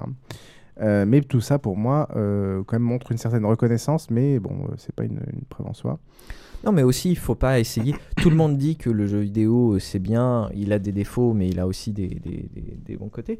Faut pas essayer euh, de vou- faut pas vouloir à, à 100% en faire un truc euh, génialissime, reconnu par les anciens et compagnie. Je comprends bien que euh, nous, la génération des joueurs, on aime bien avoir nos petites victoires sur la génération, les générations précédentes qui nous ont toujours méprisés sur ce qu'on faisait. Euh, et je comprends que nous, on aime bien, euh, on aimerait bien prouver que c'est un art, de même que les skateboarders aimeraient prouver que le skateboard c'est un art, pour pouvoir dire ah euh, tu vois euh, maman, tu m'as fait chier quand j'avais 12 ans, mais en réalité euh, j'étais un artiste. Alors c'est assez, c'est assez étonnant, mais en fait, euh, quand tu regardes sur Internet, moi j'ai regardé, bon, le, il y a eu un gros débat Wikipédia là-dessus. La conclusion, c'était Oui. que le, vidéo, le jeu vidéo n'était pas un art. Les différents sondages que j'ai vus, Le euh, débat Wikipédia c'est de la merde. hein, pour Enfin, le- le les, débat- souvent, les euh, différents sondages que j'ai vus, euh, en gros, montraient que seulement 30% des gens, c'était des jeunes internautes, des mecs euh, des sites de, de- de jeux vidéo, et surtout des sites genre l'internaute, enfin des, des sites plutôt jeunes, quoi. Ou des gens si c'est jeuxvideo.com, c'est que des prépubères. hein. en gros, en gros, des sites d'information, des sites de news, donc en gros plutôt des jeunes. Et il y avait que 30% des gens qui voulaient considéraient que les jeux vidéo pouvaient être considérés comme un art. Donc je suis pas sûr qu'au final, quand on pose la question aux jeunes, ils soient, euh, ils veulent absolument considérer ça comme un jeu vidéo. Oui, Xil. Désolé. D'un autre côté, quand t'as 10-12 ans, art, c'est péjoratif, c'est chiant. Donc t'as pas envie que le truc euh, qui est intéressant, que tu oui, fasses, c'est ça. euh, soit catégorisé comme un art. Il y a un truc qui est très rigolo. euh, je sais pas si vous connaissez Rafik Djoumi. Je pense qu'on va finir par en parler là-dedans. Bah, parce c'était que, me- c'est le prochain truc désespérément que j'essaie de lancer. Donc, Rafik Djoumi, euh, tu veux parler de dans Geek ou pas? Euh, L'extrait que tu m'as donné. Ah, cool, c'est pas celui-là. Donc Rafik Djoumi, euh, c'est euh, donc un, critique de, cinéma que j'aime beaucoup et qui est aussi un gros geek, donc un gros fan de jeux vidéo. Et dans Suck My Geek, toujours, il explique comment il arrivait à comment il savait parler aux, aux mecs un peu prout prout quand il fallait leur parler de, zombies. Donc il dit à peu près texto. Oui, euh, alors on sait comment leur parler. Oui, euh, je me souviens. quand on leur parle de zombies, on leur dit oui, tu comprends, euh, c'est une critique de la société de consommation, on parle de la déconstruction et compagnie, euh, c'est une vision du capitalisme, euh, etc. Et là, les mecs, ils sont super contents. Mais non, faut être réaliste. Ce qui nous plaît dans les films de zombies, c'est qu'il y a des zombies. Et c'est un peu ça. nous, notre génération, quand elle commence à vieillir, donc je sais pas, avoir 25, 35 ans, on, se retrouve à un moment où vraiment la pression sociale, le- la reconnaissance, c'est quelque chose d'important. Et donc on a envie de faire passer ça pour de l'art, pour, euh, pour ce, parce que ça, ça nous permet de, de dire non, on n'est pas des gros glandeurs. Mais euh, les gamins de 12 ans, eux, ils en ont rien à foutre. Euh, leurs parents les traitent de gros branleurs toute la journée. Euh, eux, ils s'auto-traitent de gros branleurs. Donc, en effet, je suis d'accord avec toi, Exil. Je pense qu'ils en ont rien à foutre de prouver que c'est de l'art. C'est, ça, c'est un Mm. truc euh, typiquement, euh, euh, ouais, de, on va dire aux alentours de 30 ans. Oui, Xil. Sur sur ce que tu viens de dire, juste un, un point. Au niveau de nous, est-ce que euh, on est en train de d'essayer de euh, se valoriser en euh, valorisant les jeux vidéo en tant qu'art? Je veux dire, dans tous les cas, nous, on n'est pas des artistes. C'est pas en jouant qu'on est. euh, qu'on- Non, mais on peut être des, on peut être des. Un mouton euh, dans un musée, euh, Oui, c'est- ça, ça nous valorise pas pas. mieux que- ouais, ça nous valorise pas tellement. On y réfléchit. Non, mais regarde, si on pouvait dire aux mecs de France 5, prouver aux mecs de France 5 que en étant 250 000 euh, dans, dans un entrepôt à Cologne, en réalité. On est des. euh, non, c'était. euh, C'était Arte. Arte, désolé. Euh, on- en réalité, on était euh, des, des- on était euh, comme les gens dans Des les amateurs musées, d'art. euh, des amateurs d'art, des grands critiques d'art. Euh, ça nous, ça nous ferait bien marrer. Pas tant parce que ça nous apporterait quelque chose de, de prouver ça, mais juste pour, ça nous ferait bien marrer de leur rabaisser leur caquet. Tout à fait. J'ai envie de dire aussi, moi, c'est pas euh, seulement pour, euh, pour prouver aux autres, avoir la reconnaissance des autres, c'est aussi parfois de se dire, euh, ça, ça fait 12 heures d'affilée que je passe sur mon jeu, qu'est-ce que j'ai foutu de mon temps? Est-ce que ça avait un intérêt? Et en là, tu général, fais content de 12 trouver un heures peu, pour euh, avoir fait un truc à la con, tu vois, genre euh, faire 5 fois le même truc pour obtenir, pour essayer d'avoir l'objet qui est rare et le revendre alors que ça, ça t'apporte juste un award, quoi. Rien de plus. Non, mais là, là, la réponse est non. hein. Que, que, le, que le jeu vidéo soit un art ou pas. Je non, pense qu'avoir tous les awards, c'est des- artistique. Des intérêts, des qualités. Bon. Une des choses aussi, euh, donc on, on a déjà abordé, c'est le fait que, bah, on se dit, euh, c'est le fait, comme c'est nouveau, c'est normal. Pour l'instant, ça n'a pas encore été considéré comme un art. euh, Ça viendra plus tard. Et on va d'ailleurs écouter donc un extrait de notre cher euh, Rafik, euh, dont euh, Krillin a déjà parlé juste avant. Alors, au risque d'en frustrer certains, je ne suis pas encore convaincu que le jeu vidéo soit devenu un art majeur. Par contre, je pense réellement qu'il est condamné à, l'être sous peu. Euh, on a beaucoup de signes annonciateurs euh, de, de cette, euh, de cette évolution, de cette métamorphose qui, lui est inévitable. Le jeu vidéo a suivi dans son histoire et dans, son histoire accidentelle à peu près le même type de, par- de parallèle que le cinéma des origines. Quand on connaît bien l'histoire du cinéma de la fin du 19e et du début 20e, on est frappé par les similitudes avec, euh, euh, l'histoire du jeu vidéo. Et donc, euh, comme le cinéma n'a fini par devenir un art que environ 40 ans après, sa, création en tant que technologie, le jeu vidéo, qui a 40 ans, est donc sur le point, je pense, aussi de devenir un art majeur. C'est donc ce qui rend absolument essentiel aujourd'hui un, un travail, à la fois un travail d'analyse, de recherche et de préservation de, de- ce patrimoine et de cette histoire, parce que, parce que les choses ne sont pas éternelles. Euh, la plupart des œuvres des prémices du cinéma sont aujourd'hui euh, disparues. Je crois que ça représente environ les deux tiers des films qui ont été faits avant euh, 1915 ont disparu de la surface du globe parce qu'à l'époque personne euh, ne prenait la peine de les conserver. Et donc c'est ce qui est en voie de, se passer pour, euh, pour le jeu vidéo. Ça a déjà commencé. Il y a certainement aujourd'hui des jeux euh, qui ont ravi euh, peut-être l'un d'entre vous euh, à, une, époque de sa vie et qui aujourd'hui n'existe tout simplement que sur la surface du globe. Et, ça va ne faire que s'amplifier ce phénomène si quelqu'un ne prend pas les devants et euh, ne, développe une, forme de cinémathèque du jeu vidéo. Ok, donc en gros, il explique qu'il y a un parallèle clair entre l'his- l'histoire euh, du cinéma et l'histoire des jeux vidéo, et donc peut-être que sûrement euh, le jeu vidéo suivra le, le- le même chemin. Et surtout, ce qui est vachement intéressant, c'est que de toute façon, même si on, on ne sait pas encore ce que ça va devenir, il y a une problématique de conservation euh, qui fait qu'il faut surtout pas attendre euh, que ce soit validé par on ne sait qui que le jeu vidéo soit un art pour commencer à, à faire de la conservation.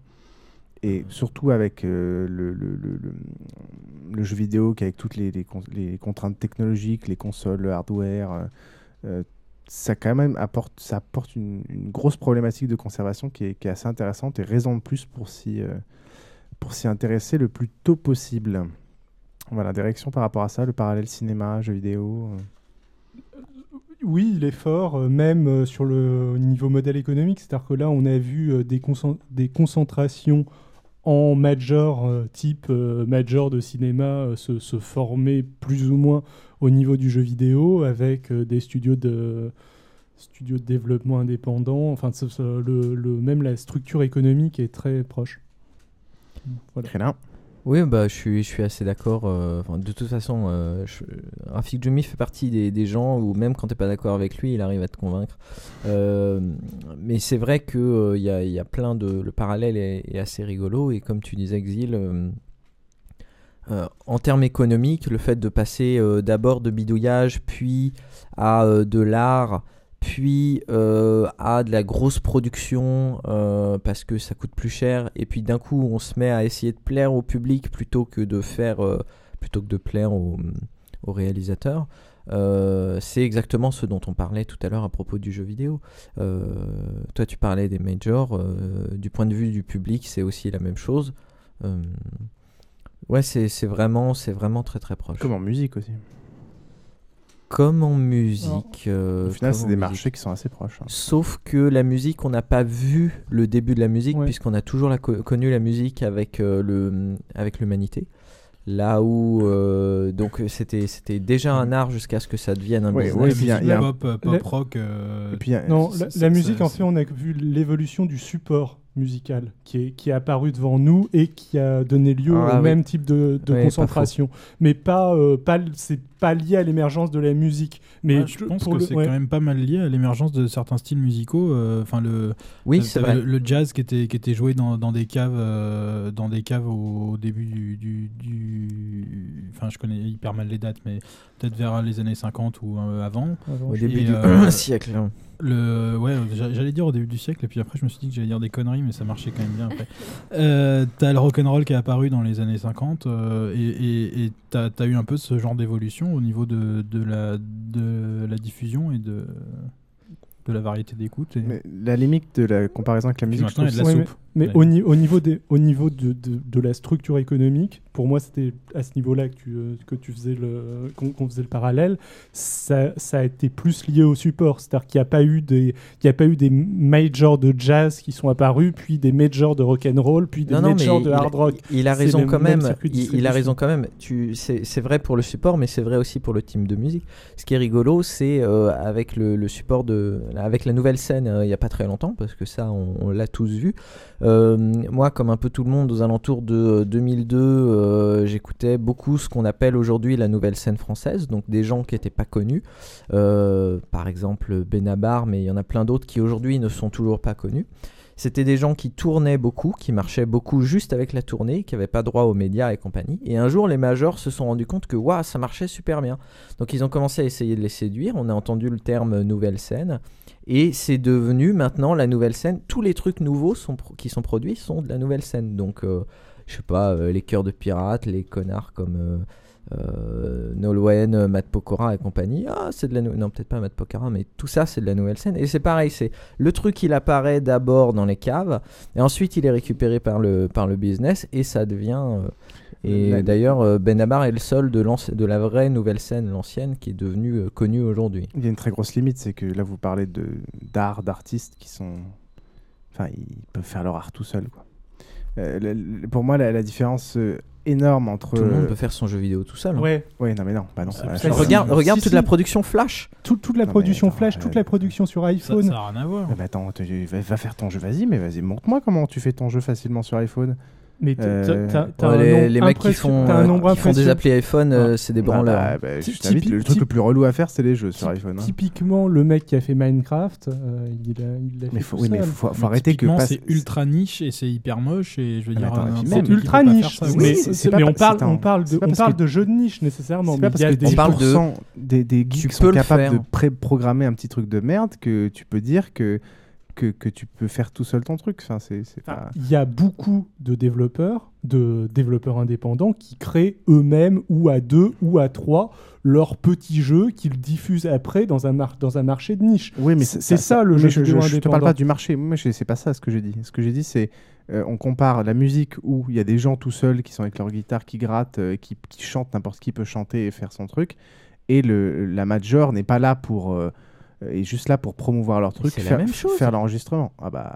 Où, où est le C'est quoi la différence avec le petit mec qui va faire son jeu en flash euh, Ah, mais parce que je tout naze que- et qui va le qui va le diffuser autour de lui sur internet? Je, je comprends pas quelle est la différence entre le mec qui gratte euh, le soir et qui s'amuse C'est la euh, différence C'est parce que- c'est un peu plus diffus. Enfin, disons que le, le fait de jouer de la guitare est plus diffusé dans la population Parce que- que. Non, que non, non, non, c'est pas ça que pour moi, c'est deux choses différentes. C'est-à-dire que tu. Il y a un aspect purement technique euh, dans l'aspect euh, programmationnel à faire aboutir ton projet de jeu vidéo, qui pour moi n'est pas forcément artistique. C'est- une barrière à l'entrée. Euh, Quelqu'un qui a une super idée, qui est qui, qui- qui est un artiste qui veut concevoir un jeu vidéo, il a besoin d'une partie technique qui pour moi ne l'est pas. mais t'as une super mélodie dans la tête et tu sais jouer d'aucun instrument tu fais comment? Eh ben, il y a énormément d'artistes dans le monde qui, sans aucune technique et purement par euh, par euh, de l'empirique et sans aucune De même qu'il y a plein la- de moteurs de jeux vidéo qui, qui prétendent que tu peux faire un truc basique sans avoir aucune connaissance. Oui, ce qui est totalement faux. Enfin, tu as énormément d'artistes qui vont taper sur des boîtes de conserve, qui vont taper sur des trucs qui n'ont jamais fait de solfège, jamais rien fait, qui n'ont aucune technique, et qui sont des artistes. C'est pour moi, ça, ça pourra jamais être vrai dans le jeu vidéo. Ça, je suis, enfin, je suis. Je, c'est- je suis c'est- d'accord que ça demande plus de connaissances, que c'est plus compliqué, mais je pense que c'est plus une différence de degré qu'une différence de nature. Je pense que le ciné se situe un peu à, mi-chemin entre les deux. Ça, on est d'accord. Ah, on est euh, là-dessus, on, là-dessus, est, euh, on- là-dessus, on est assez d'accord. C'est pour ça que pour moi, le euh, quasiment le l'art le, plus accessible, euh, ça va être euh, le dessin, la musique, quoi. Enfin, je suis- d'accord. Pour, pour, pour continuer sur cet aspect, cette barrière technologique qui augmente de plus en plus, parce qu'en gros, on dit que bon, bah, les techniques sont de plus en plus compliquées, les budgets sont de plus en plus importants sur les, sur les, les jeux vidéo. En gros, les gens euh, considèrent quand même majoritairement que euh, un jeu va être artistique, beau, euh, si l'aspect graphique est quand même en premier, c'est ça que les gens regardent, va être, va être très très attractif, très très, pas forcément réaliste, mais en tout cas très bien fait. Et ça, ça te coûte de plus en plus d'argent ou pas Ou est-ce que vous pensez pas Non. que le, le fait que la technologie évolue, ça va bouffer de plus en plus euh, dans les budgets ou même euh, les jeux vidéo qui pourraient être artistiques ou la partie artistique dans le jeu vidéo? Les jeux en flash sont toujours le contre-exemple, ça coûte pas grand-chose, ça coûte que du temps et il y a des trucs qui sont euh, très jolis, très artistiques que tout le monde trouve géniaux. Euh, je me rappelle plus le japonais qui fait les jeux, les puzzle games genre Tonti. Euh, il, il fait euh, des.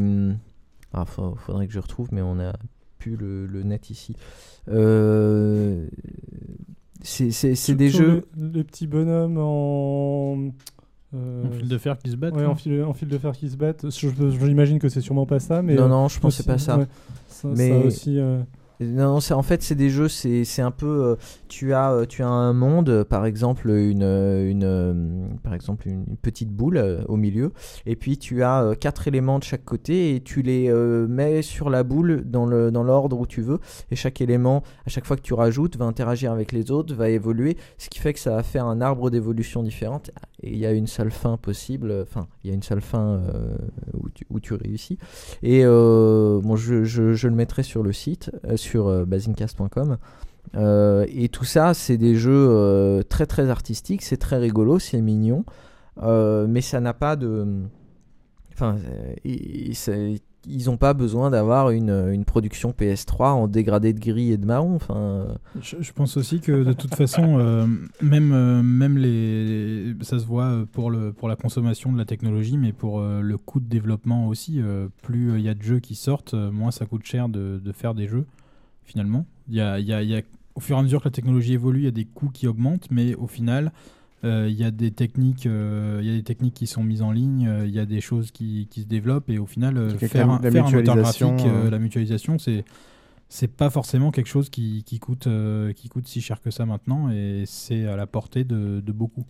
Tiens, Toi qui dois le savoir, il y a combien de moteurs graphiques majeurs dans, dans la production de jeux vidéo actuels? Parce qu'ils utilisent quasiment tous les mêmes. Euh, Il y a beaucoup d'Unreal, il y a Unity qui marche pas mal, euh, surtout pour les, pour les, les euh, soit des petites, des petites prods, soit des, des débuts et des, des- des trucs indépendants. Et il y a, euh, il y a Source. Ouais, il y a Source. Et il y a euh, l'autre là que je sais, mais jamais, euh, j'arrive pas à retrouver le. Celui de Far Cry, euh, c'était quoi Ouais, déjà CryEngine. Le CryEngine, ouais. Et euh, voilà, il y en a peut-être encore un ou deux euh, d'importants. euh, Mais c'est vrai que là aussi, euh, les moteurs, euh, ils utilisent souvent les mêmes. Il y a pas mal de jeux actuels qui sont sortis à la base comme des modes de, de jeux Mm, et qui ensuite ont été édités une fois qu'ils ont, eu, euh, ils ont eu les sous pour sortir les CD. Quoi. Là encore, et d'autant plus aujourd'hui avec la dématérialisation, ça devient. euh, Surtout que maintenant, la plupart des moteurs sont euh, gratuits pour PC tant que tu vends pas le jeu et tu, tu peux facilement trouver euh, de, de quoi développer euh, au, moins, au moins pour faire des tests. Hmm. Et là encore, l'importance de l'open source, de toutes les plateformes euh, qui, qui permettent de, de- gratuites, euh, qui permettent un peu de, de, de, de s'échapper un peu de la technologie et de pas recommencer à zéro à chaque fois. Quoi. Ouais, en l'occurrence, l'open source, je suis pas sûr que ce soit le mieux pour débuter. Mais... Tout à fait. Mais d'ailleurs, on voit, ouais. on voit pour, pour aller un peu à l'encontre de la techno, et Pas on, sûr que on ce soit voit- le mieux pour grand chose. Il y a pas mal de tendances qui sont, euh, enfin, soit il y a le rétro gaming et aussi revenir euh, à des versions simplistes. D'ailleurs, c'est un peu le, le- le pari de Nintendo, non, de faire des, des jeux qui sont jamais au, au top de la technologie graphique, Ils mais de ont changé d'avis euh, a priori pour Récemment. leur nouvelle Wii. Euh, ils vont arriver Le enfin projet à faire Café. quelque chose, euh, faire quelque chose de correct euh, graphiquement. D'accord. Voir de beau. D'un autre côté, ça va Zelda, être- The Wind Walker, c'était un exemple particulier. D'un autre côté, ça va être un peu mieux que la Xbox 360 et la PlayStation 3, d'après ce que j'ai compris. Donc, Donc à la bourre. Donc, euh, Ouais. Ouais, ils ont toujours Ouais. une console Mais de bon, retard, c'est mais c'est c'est bien aussi. hein, Mais, euh, euh, c'est une bonne stratégie de leur Pour, part. euh, pour euh, reparler de Wind Waker, euh, c'était euh, c'est pas parce que c'est un graphisme simpliste que c'était pas beau et, Tout à fait. et, et léché. Mais hein. tec- tec- technolo- réussi. technologiquement, c'était. Ça en pompait dessous, à mort en réalité. hein. Mais les- Technologiquement, c'est pas si en dessous. hein. C'est Ah ouais du cel shading, c'est de la Ouais. vraie 3D. Et c'est juste qu'ils choisissent de ne pas afficher. euh, Bon, c'est sûr que t'as pas à charger des textures de folie, mais. Ça fait, ça fait rigolo comme ça, mais en réalité, ça pompe bien sur les cartes graphiques. Il y avait un jeu PC qui est sorti comme ça, il y a pas longtemps, enfin PC console, qui est sorti il y a pas longtemps comme ça, où c'était du pseudo RPG, c'était du leveling en fait. Euh, comment ça s'appelait Où tu avais, euh, où tu avais, euh, c'était les mecs de Gearbox, je crois. Tu avais quatre personnages et euh, tu te faisais des flingues. euh. Super. Oh merde. Non non, c'était. On euh, se retient de aucun, aucun nom dont on s'est souvenu pendant tout le. Ouais, ouais, ouais, ouais, Attends, euh, je vais le retrouver tout à l'heure, après, à la fin de l'émission. En tout cas, en parlant de Nintendo, donc il y a pour, pour aider un peu à, la création, il y a Hiroshi euh, Yamoshi qui est le- l'ex-PDG de Nintendo qui a fondé un fonds qui s'appelle le fonds le Fund Q, le fonds Q. Entendu parler qui permet d'encourager donc les jeunes studios à réaliser leurs idées. Donc là encore, euh, plutôt une bonne idée qui est euh, voilà, vous avez une idée, il y a une grosse une grosse barrière technologique, une grosse barrière budget. Euh, L'histoire de ce mec, c'est qu'il avait fondé un, un sous-studio euh, pour, euh, pour faire les jeux qui lui plaisaient. Et puis ça s'est pas vendu, donc ils l'ont forcé à se mettre avec un autre studio. Il avait plus de. Euh, il avait plus de, de, de droits et sur ce qu'il faisait, donc il a quitté la boîte et il a fondé son propre truc euh, pour vraiment faire des jeux euh, où il avait de la liberté en fait. Exactement, donc il a un peu ça dans le. Il a un peu ça dans le sang. Euh, Valou, bon, si vous voulez, chacun veut faire une petite conclusion ou, ou j'en fais une conclusion générale? Vas-y, si on n'aime pas, on, on rajoutera. D'accord. Euh, en gros, moi, ma conclusion, c'est que bon, un peu comme euh, tous les autres genres, euh, on peut catégoriser, on peut pas catégoriser l'ensemble en fait. Il y a l'œuvre et il y a de l'œuvre et de la production. Donc, pour c'est comme pour n'importe quoi, le cinéma ou le reste. Il y a je peins un mur, c'est utilitaire et je peins une œuvre. Euh, donc pour moi, le jeu vidéo, ça ne sera pas différent. Il y aura euh, des trucs indépendants ou pas, euh, des œuvres d'art ou pas, des trucs faits purement pour la masse ou pas. Donc c'est juste un nouveau média et une nouvelle façon de faire de l'art. On peut en faire ou on peut ne pas en faire. C'est un moyen d'expression comme un autre. Après, libre ensuite aux, auteurs de- d'en faire quelque chose de sympa. Hum, Après, il y a des contraintes qui sont assez particulières là-dessus et j'espère que la dérive technique et la difficulté technique fera que ça va pas castrer euh, la créativité de certaines personnes parce que c'est quand même euh, un art où, qui demande beaucoup de, de gens qui travaillent ensemble et pas mal, même si c'est pas forcément beaucoup de moyens mais peut-être beaucoup de talents différents. Alors, Euh, disons que c'est pas ceux qu'on voit le plus, mais ce serait bien de réembaucher des scénaristes. Ça, ça... Exactement. Euh, Pour. Inception, par exemple. Euh, et en tout cas, quelle que soit la réponse donc à ce débat, euh, le jeu vidéo fait de toute façon partie de la culture et du patrimoine, ça c'est clair et certain. Euh, et donc on ne doit pas attendre sur Voire peut-être net. Euh, on ne doit surtout pas attendre qu'il y ait une reconnaissance officielle qui vienne de quoi que ce soit pour surtout commencer sa conservation. Euh, et on mettra des liens vers euh, l'association qui s'occupe euh, MO5. de ça, MO5 qui s's'occupe de ça. Xil. Oui, Xil. Alors juste, donc du coup je vais faire mon petit truc de conclusion. Je voulais revenir au numéro 1. je vais revenir à ton point 1. euh, Et 12. Et 12, et je pensais rajouter un point 24 en Vas-y. 6 parties. Euh, non, je pense qu'un élément quand même assez intéressant, euh, je- dont on a déjà parlé, c'est euh, cet aspect ludique. C'est cette caractéristique du jeu vidéo qui pourrait peut-être euh, le euh, classer en dehors de l'art, ou classer certains jeux vidéo en dehors de l'art. Et c'est vrai qu'il y a aussi une parenté du jeu vidéo tout simplement avec le jeu, avec les jeux, les jeux de cartes, les le jeux de société, etc. Ou même les sports qui existent aussi depuis très longtemps. Et cette parenté au moins aussi forte euh, qu'avec le ciné. Et pour le coup, eux n'ont pas été cla- classés euh, du côté des arts. Peut-être que c'est une erreur, peut-être que euh, les jeux de société devraient eux aussi faire partie de l'artistique. Moi, je pense que créer des mécanismes ludiques, c'est artistique, mais c'est vrai que c'est une question qui, euh, qui mérite d'être euh, débattue et qui n'est pas du tout tranchée. C'est pas artistique parce que c'est pas protégé quand- par le droit d'auteur.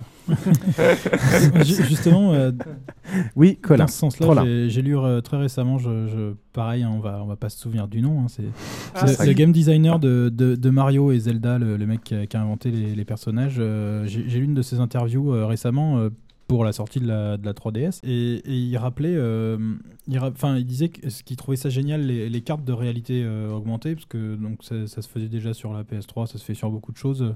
D'avoir des, cartes avec des symboles qui permettent de faire apparaître des, de faire apparaître des, objets en 3D dans, des vidéos de, de, nous-mêmes et de la scène qui nous entoure. Et donc euh, lui trouvait ça vraiment formidable parce que euh, bah, ça lui rappelait justement euh, l'origine de Nintendo qui était à la base quand même un, fabricant de cartes à jouer.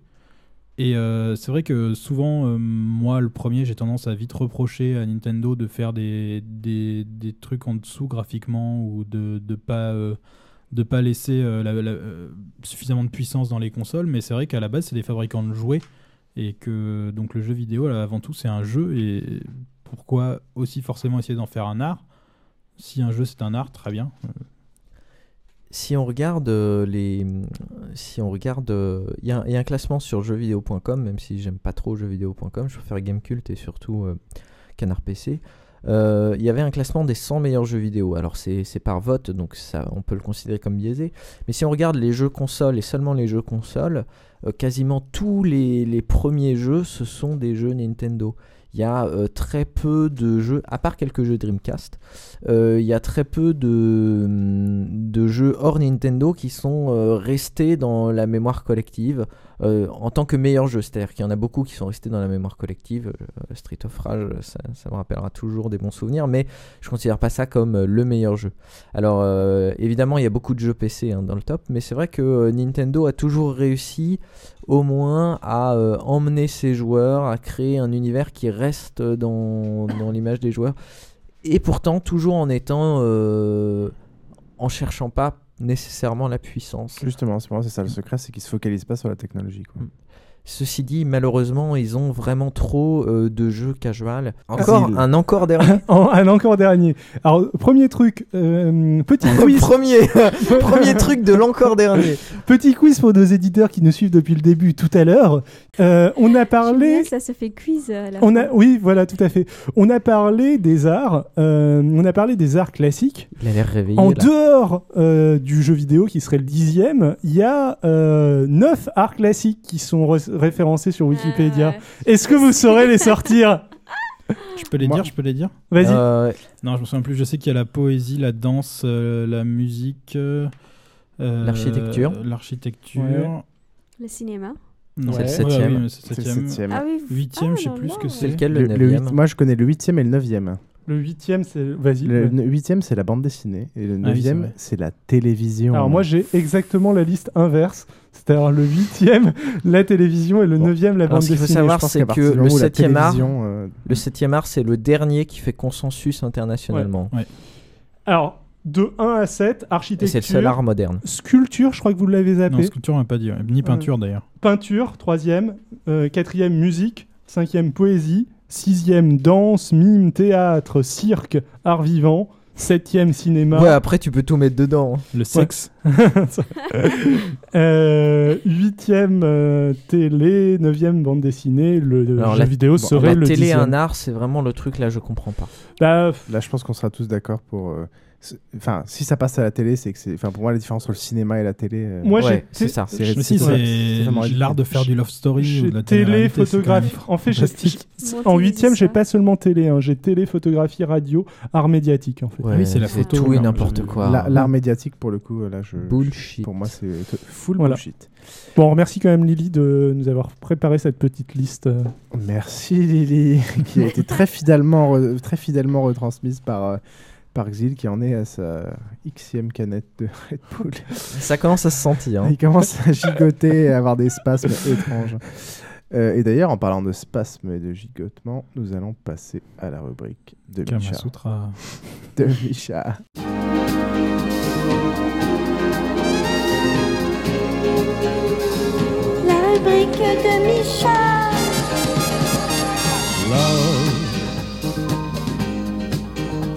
Exciting and Alors, Micha, tu vas nous parler des mondes de geek. Mais c'est quoi une monde de geek?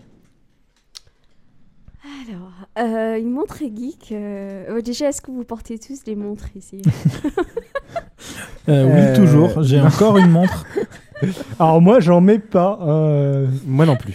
Moi Alors, non en plus, fait, comme depuis- euh, la majorité de la population depuis qu'il y a les téléphones portables qui sont apparus. Non, pour moi, il y a quand même deux catégories de gens. Alors pour les gens qui se demandent pourquoi on se marre, c'est qu'on a enregistré environ 3 minutes de, de la chronique de Micha et on s'est Ouais, rendu compte que bien, ça n'avait pas bien. commencé à enregistrer. Alors comme on avait, dit, on avait dit des trucs super intéressants, on est en train de jouer nos propres rôles il y a 5 minutes. Mais en accéléré. On arrive à vachement bien le refaire quand même. Donc il y a quand même, pour moi, il y a deux catégories. Les mecs qui ont vachement de la thune pour s'acheter des grosses montres. Et les montres, euh, les geeks pour avoir des montres un peu, un peu chum euh, dont va nous parler Micha. Et je pense Oui. que si à Alors, 50 c'est pas- ans, t'as pas réussi à avoir une montre geek, c'est vraiment que t'as raté ta Mais euh, Krillin, tu voulais pas en profiter pour retirer tes blagues pourries une fois Euh, maintenant non, que t'as une seconde chance bien. Parce que les miennes, elles étaient drôles et je les ai pas redites. hein. Tu les as déjà oubliées, va Moi, boire. Non, non, je les ai encore. Je peux les Eh, eh, euh, eh, allez, on laisse parler. Donc je disais, c'est une montre, euh, enfin c'est pas une vraie définition, hein, mais pour moi une montre geek, c'est une montre qui fait, euh, quand, quand on regarde l'heure, ça fait travailler le cerveau, ça développe des neurones. Euh, donc c'est une montre euh, sur laquelle peu de personnes sauront lire euh, l'heure à part vous. Donc, par exemple, une montre en ancien ou en Klingon.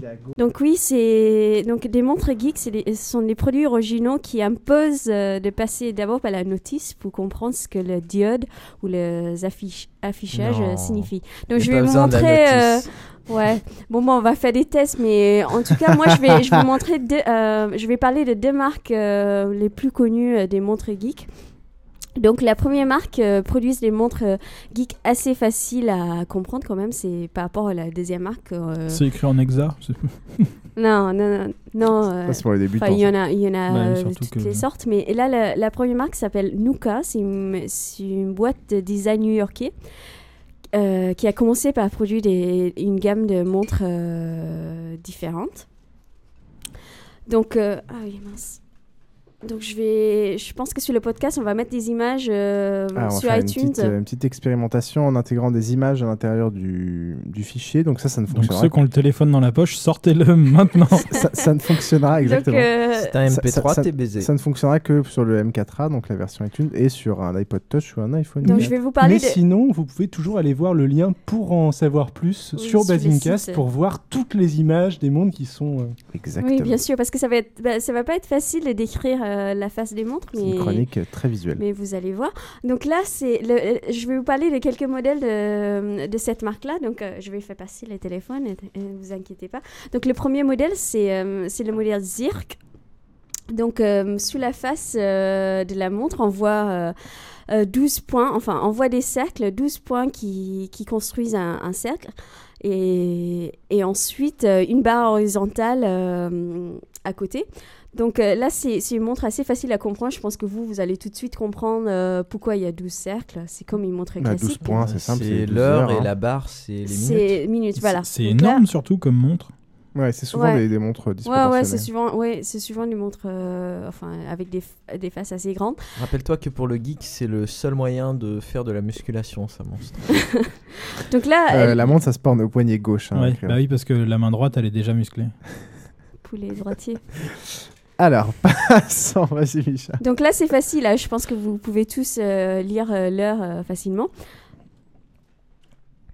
Donc Nuka. euh, Ouais, tout à fait, c'est assez simple. Ouais, Ah, pourquoi il y a trois c'est- points allumés et pas un seul? Parce que ça Parce doit être des que, points euh, noirs en fait, et pas des points allumés. Mais non, parce que Bah, tu laisses allumer les points que tu as déjà allumés jusqu'à ce que tu aies fait le tour. Ah, Ouais, d'accord, ok. Ok, il n'y a pas Ouais, besoin, ouais, reste, d'un seul. Ok. Ouais. Donc, Donc, ça, si ça, c'est si c'est 11 heures, euh, il y aura 12 points allumés sur le cercle et puis ensuite le- la barre horizontale euh, pour les minutes. Donc ça, c'est un faux geek, pour les faux geeks. Ouais, des geeks. euh, Les geeks qui n'ont pas fait d'études Des scientifiques. geeks qui ont des iPhones, quoi. Exactement. À, sa- à savoir ceux qui nous écoutent. quoi. Vas-y, balance. Ensuite, euh, sinon, euh, une autre euh, montre euh, de cette marque-là. Donc là, euh, pareil. Donc en fait, Nuka, ils font des, des variations à partir des cercles ou des barres horizontales. Donc là, c'est une, euh, une montre euh, sous la face où on voit que des barres. euh, des barres verticales et ça se lit de gauche à droite. Donc la première barre, euh, C'est donc- comme un thermomètre en fait, mais qui ouais, voilà, indiquerait c'est ça. l'heure. Ou un, audiomètre en fait. Donc euh, là, par exemple, est-ce que tu peux me dire euh, l'heure? Parce que c'est pas.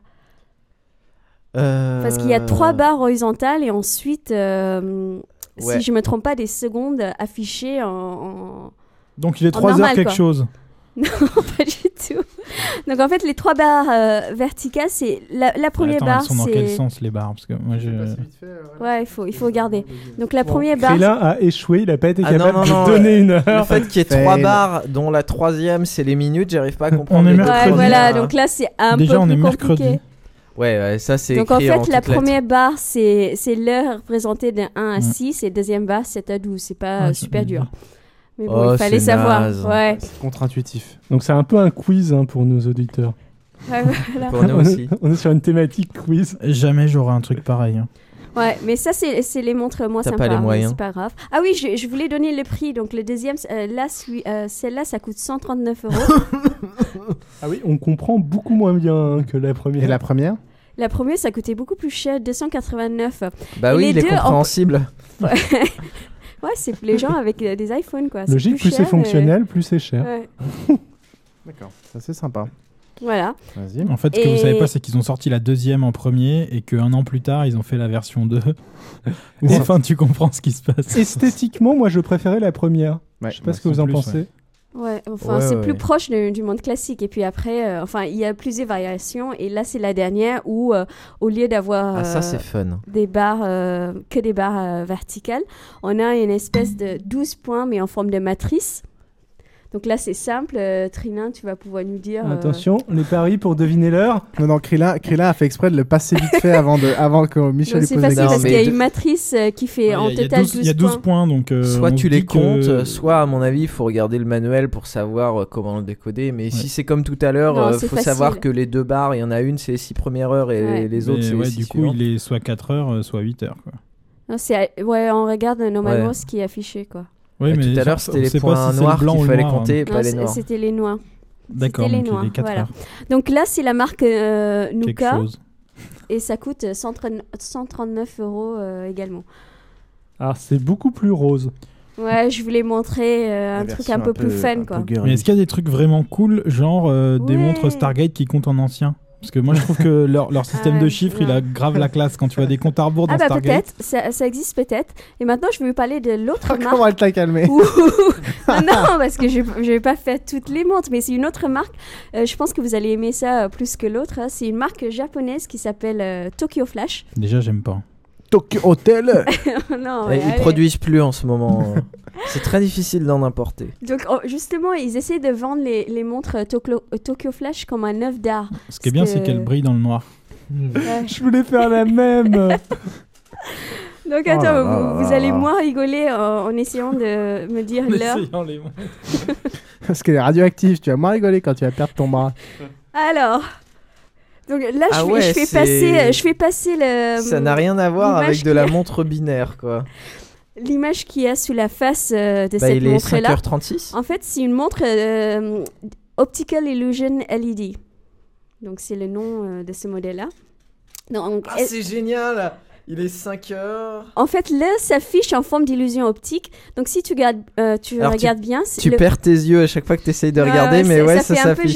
Il est aussi, euh. 5 heures. euh, là, ça doit être. J'imagine que c'est 5h36 comme c'est écrit en bas à droite en clair. Ah non Mais bon, je vais l'écrire. Donc, le fond Ah, de c'est l'écran. trop bien, c'est en est- 3D comme quand il faut loucher là. Ouais. Ouais. Attends, il faut que je Ah ouais, l'écrive quand suis- même. ouais, j'arrive auditeurs. Indescriptible.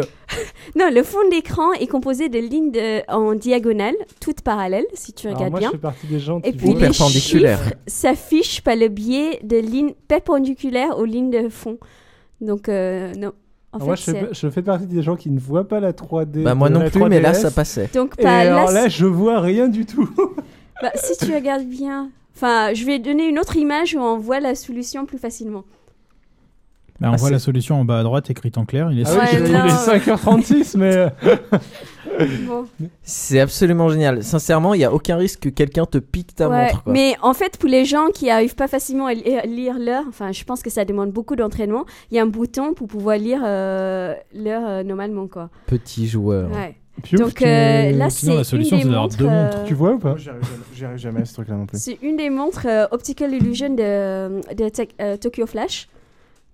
Donc je vais donner le. Putain, je, je- je passe le truc parce Donc- que malheureusement Ouais, Michel a parce besoin de son téléphone. Donc la montre a vaincu euh, Donc là- deux Basincaster sur Là, on 5. voit euh, la solution et après on verra un peu plus. Ouais, si tu presses le bouton. Non, mais même juste le fait que tu vois euh, la différence entre les lignes parallèles et puis les lignes perpendiculaires aux lignes parallèles. quoi. Vu que c'est visuel, essayez de, de mettre la place des gens qui. Bah, euh, Ouais. au final, là, il te laisse plus que les lignes euh, dans l'autre sens. Et le reste, au lieu que ce soit des lignes. euh, euh, des lignes slash, ouais. Alors, ouais, ce le- sont, il te laisse plus que les contre slash et euh, là le fond c'est c'est un fond uni donc c'est beaucoup plus simple à voir. Sinon, ça forme une espèce de tangramme euh, euh, Ouais. vert et noir euh, couleur Matrix. Alors moi euh, là avec l'image en plein écran où il y avait 5h36 euh, j'arrivais à le voir quasiment instantanément mais en, plus petit sur l'iPhone c'est Non, vachement non. dur. c'est pour ça qu'il faut revenir sur l'image précédente et là, tu, si tu as compris. Alors euh, moi, personnellement, je vois beaucoup plus facilement avec l'image du milieu. hein. Les deux autres, je sais pas s'ils indiquent l'heure ou pas, mais... qu'il y a le bouton. Donc voilà, donc euh, attends, je vais parler d'autres montres euh, qui sont intéressantes comme ça, de la marque euh, Tokyo Flash. Donc euh, ensuite un autre modèle qui s'appelle euh, Kisai RPM, c'est une montre euh, qui ressemble à une montre binaire sans aiguille euh, ni chiffre. Donc euh, le nombre de LED allumés, ça représente l'heure qu'il faut lire. Donc l'affichage est disposé en cercle autour d'un cadran métallique. Donc d'abord l'heure. Mais là aussi il, faut, il suffit juste de compter. Il y a Ouais, pas là de- c'est facile, il suffit de compter. euh, donc la pr- le premier sac, c'est les LED bleus dans un sac interne pour, euh, pour compter le- l'heure. Ensuite les minutes, pas tranche de 5. Et puis euh, Ah, des mais- unités, pas... euh, Le problème c'est que finalement faut compter mais comme un autiste faut être capable de reconnaître une cinquantaine de, de- de points lumineux d'un coup. Ouais, mais je pense que 682. c'est une question d'habitude. Ouais ou de Rainman quoi. Ouais. Mais typiquement, le principe de ces montres, c'est avoir un truc que d'être le, t'es le seul à comprendre et que les gens immédiatement n'ont pas compris parce que tu as besoin de connaître le truc et de Oui, mais il y en a. Attends, si tu le peux, si t'es les seuls à comprendre juste parce que t'es le seul à avoir lu le manuel, t'es un peu naze. Celle où euh, c'est juste les slash contre euh. slash, je trouve ça beaucoup plus classe. Celle-là, je la trouve sympa, moi. Esthétiquement, en tout cas. J'essaie Et- plus de comprendre. Ouais, J'ai je pense que c'est plus simple et puis ça ressemble plus à une montre classique aussi, donc euh, et ça attire l'œil quoi. C'est une Et petite la montre à dernière- bracelet. le, euh. et puis le noir et vert, c'est plutôt esthétique. Donc celle-là, ça coûte 141 euh, euros. Et puis la dernière, la dernière montre, euh, c'est une montre qui permet trois affichages différents. Et tout à l'heure, vous avez parlé d'affichage binaire. Donc justement, là, euh, c'est une montre qui permet d'avoir des affichages en binaire ou en mode euh, heure et minute euh, classique où il suffit juste de compter le nombre de LED. Ça, c'est la classe. Donc Alors, là, c'est vrai que si vous, les gens qui sont pas très scientifiques et qui savent pas compter binaire, euh, ils vont avoir bah beaucoup là, ils de l'ont mal. dans hein. le cul, mais Donc ça, là, en c'est- fait, pour là, décrire, t'as l'air bien. Là il est euh, trou trou trou trou euh, blanc blanc rouge euh, trou trou blanc non, euh, trou blanc blanc. c'est ça. M- Même en même en et moi, j'ai compris que c'était 3h21, c'est ça hein Ouais, mais toi et moi, on est les seuls. À... Enfin, non, et Piouf aussi, on est les seuls à avoir fait de l'EDEC. Tous les. Enfin, Lui, ça va, je suis encore capable de compter en binaire, je m'en il a sers fait de encore. l'info. Donc, pour les auditeurs, c'est le mode binaire, c'est c'est le mode où, euh, sous la montre, il y a deux lignes. Euh, deux lignes avec, euh, si je me trompe pas, enfin, je sais plus combien de points il y a, mais la première ligne euh, qui représente l'heure et deuxième ligne les minutes. Et il faut compter en binaire, ça veut dire que le premier point, c'est Et toutes les zones du c'est dessous, 2 servent à puissance quoi? 0. Comment Toute la zone du dessous, elle sert à rien en fait. Non, parce qu'il y a trois mode. modes différents. Donc Ah. là, je, je l'ai mis en mode binaire, le, le mode le plus euh, exotique. Quoi. Alors, ce que je me demande Ça, sur ces sympa, montres euh, binaires comme ça, c'est est-ce qu'il y a 60 ou 64 minutes Ah Bah, Dans une heure. Très bonne question. Il y a toujours 60 minutes, mais Du coup, je pense qu'il va jamais il afficher pas, euh, 64e. Ouais, parce euh, que ça change aussi la base en fait. euh. Parce Bah oui, que en c'est ça. fait, avec un. Un kilo octet, il y a 1024 octets dedans, donc euh, Enfin, je vois pas pourquoi. Ouais, mais ce qui fait Non, mais fait que d'un pour, autre toi, pour toi, côté, il est euh, 4h30, pour l'autre, il sera 7h30 Non. et tu viendras à la fossoyeur quoi. C'est pour ça question que la journée, quand t'es geek, elle est plus longue. Enfin, en, vrai, en euh, base en 2, vrai- combien il y a de secondes dans une journée? Et- enfin, en, en vrai, euh, en, en base 10, euh, enfin, je- c'est- c'est c'est pas plus pertinent en base en binaire qu'en base 10, quoi. Oui, oui, On était pas rendu compte. Si, parce que ton système en. Enfin, si tu regardes une montre à aiguille, ton système ne permet pas d'afficher. Avec une aiguille, oui, mais avec des chiffres, ça revient au même. hein, ça- Tout à fait. ça- Tout à tu fait. peux aussi afficher 61, 62. Tout à fait, tout à fait. Bon, bref, donc euh, voilà, quelques exemples des montres euh, qui, est- qui vous permettent d'avoir un beau moyen d'afficher votre style et votre originalité. Et Moi, il y en a deux que j'aime. La verte avec les slash contre slash et celle en vrai que- binaire. Ouais, voilà. Donc, il y en a plein d'autres. Surtout sur Tokyo Flash, il faut regarder, il y a au moins une vingtaine de montres. Et puis, il y a une- des, des vrais fans de, de cette marque-là, des vrais geeks euh, qui, achètent, euh, qui, qui achètent ces montres-là. Et puis, il y a des éditions li- euh, limitées de, des montres Tokyo Flash. euh, Il y a une LED en plus. Ouais, non, mais il y a- j'ai vu un truc, euh, je pense que c'était une montre euh, par rapport à un jeu aussi sur le site de Tokyo Flash. Je sais plus euh, tout. bon, enfin, je j'ose pas dire le nom parce que je vais me tromper. Mais bon, euh, allez voir Je sur le pense que ce site de serait Tokyo génial Flash. une montre petit jeu électronique à la Donkey Kong, les vieux J'en avais, moi, j'en avais un Mario. si tu veux avoir l'heure. Ah non, là, il y a- il y avait pas ça. Ah, moi, je veux une montre Stargate avec la gate qui tourne et. Ça, je pense que ça devait exister. Je vais regarder. Ça doit être super Ah. chiant quoi, t'attends un quart d'heure. Nouvelle heure verrouillée. Que ça dial le truc. Chevron 7 Ou- ou- ouvrez l'iris. Ah. Si vous cherchez des idées de cadeaux, euh, pourquoi pas euh, pour votre père, euh, votre copain. Et les euh. prix des Tokyo Flash, c'est de quel Bah, ordre c'était, j'avais dit, c'était de 100, je pense qu'entre euh, 80, 85 euros et euh, ça peut monter jusqu'à 300, je pense. Il n'y a personne euh, que j'aime assez pour lui offrir un cadeau à ce prix-là. Ouais, mais cas, euh, d'après les critiques, c'est des très très bonnes montres. offrez, euh, ça à, offrez ça à papy, il sera content. Ouais, ça marche pas, je te la rends. Ouais. Voilà. Ok, bah merci beaucoup. De toute façon, on mettra tous les, les liens, les images, images, ouais. euh, sur le site euh, de l'émission www. euh, www, pardon, point basingcast.com. Tout le monde dit www. Ouais, avec des magnifiques posts euh, avec liens et références qu'il faut vraiment aller voir. Parce qu'on est quand même. euh, on fait un gros effort là-dessus hein, au niveau euh, liens Ouais. et références. Alors s'il vous plaît, soyez gentils. Alors, euh, profitez-en parce que. Bah oui, hein, quand même. hein. Et nous passons à la rubrique Ah bon, moi, j'ai déposé pour IRLPG.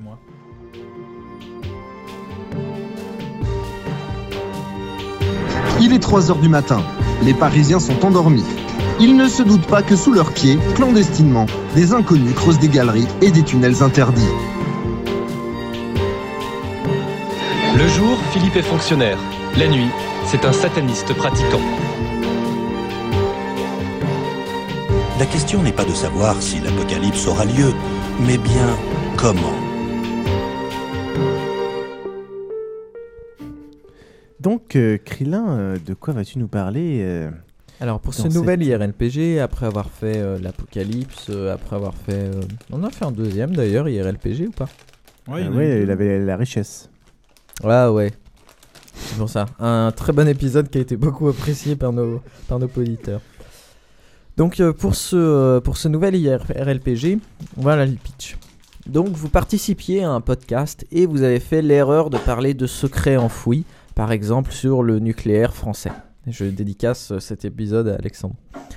Et donc maintenant, il y a à la fois le gouvernement officiellement et des agences secrètes du gouvernement qui vous recherchent. Et une grosse agence de tueurs euh, dirigée par les Balkany qui sont à Ah. vos trousses.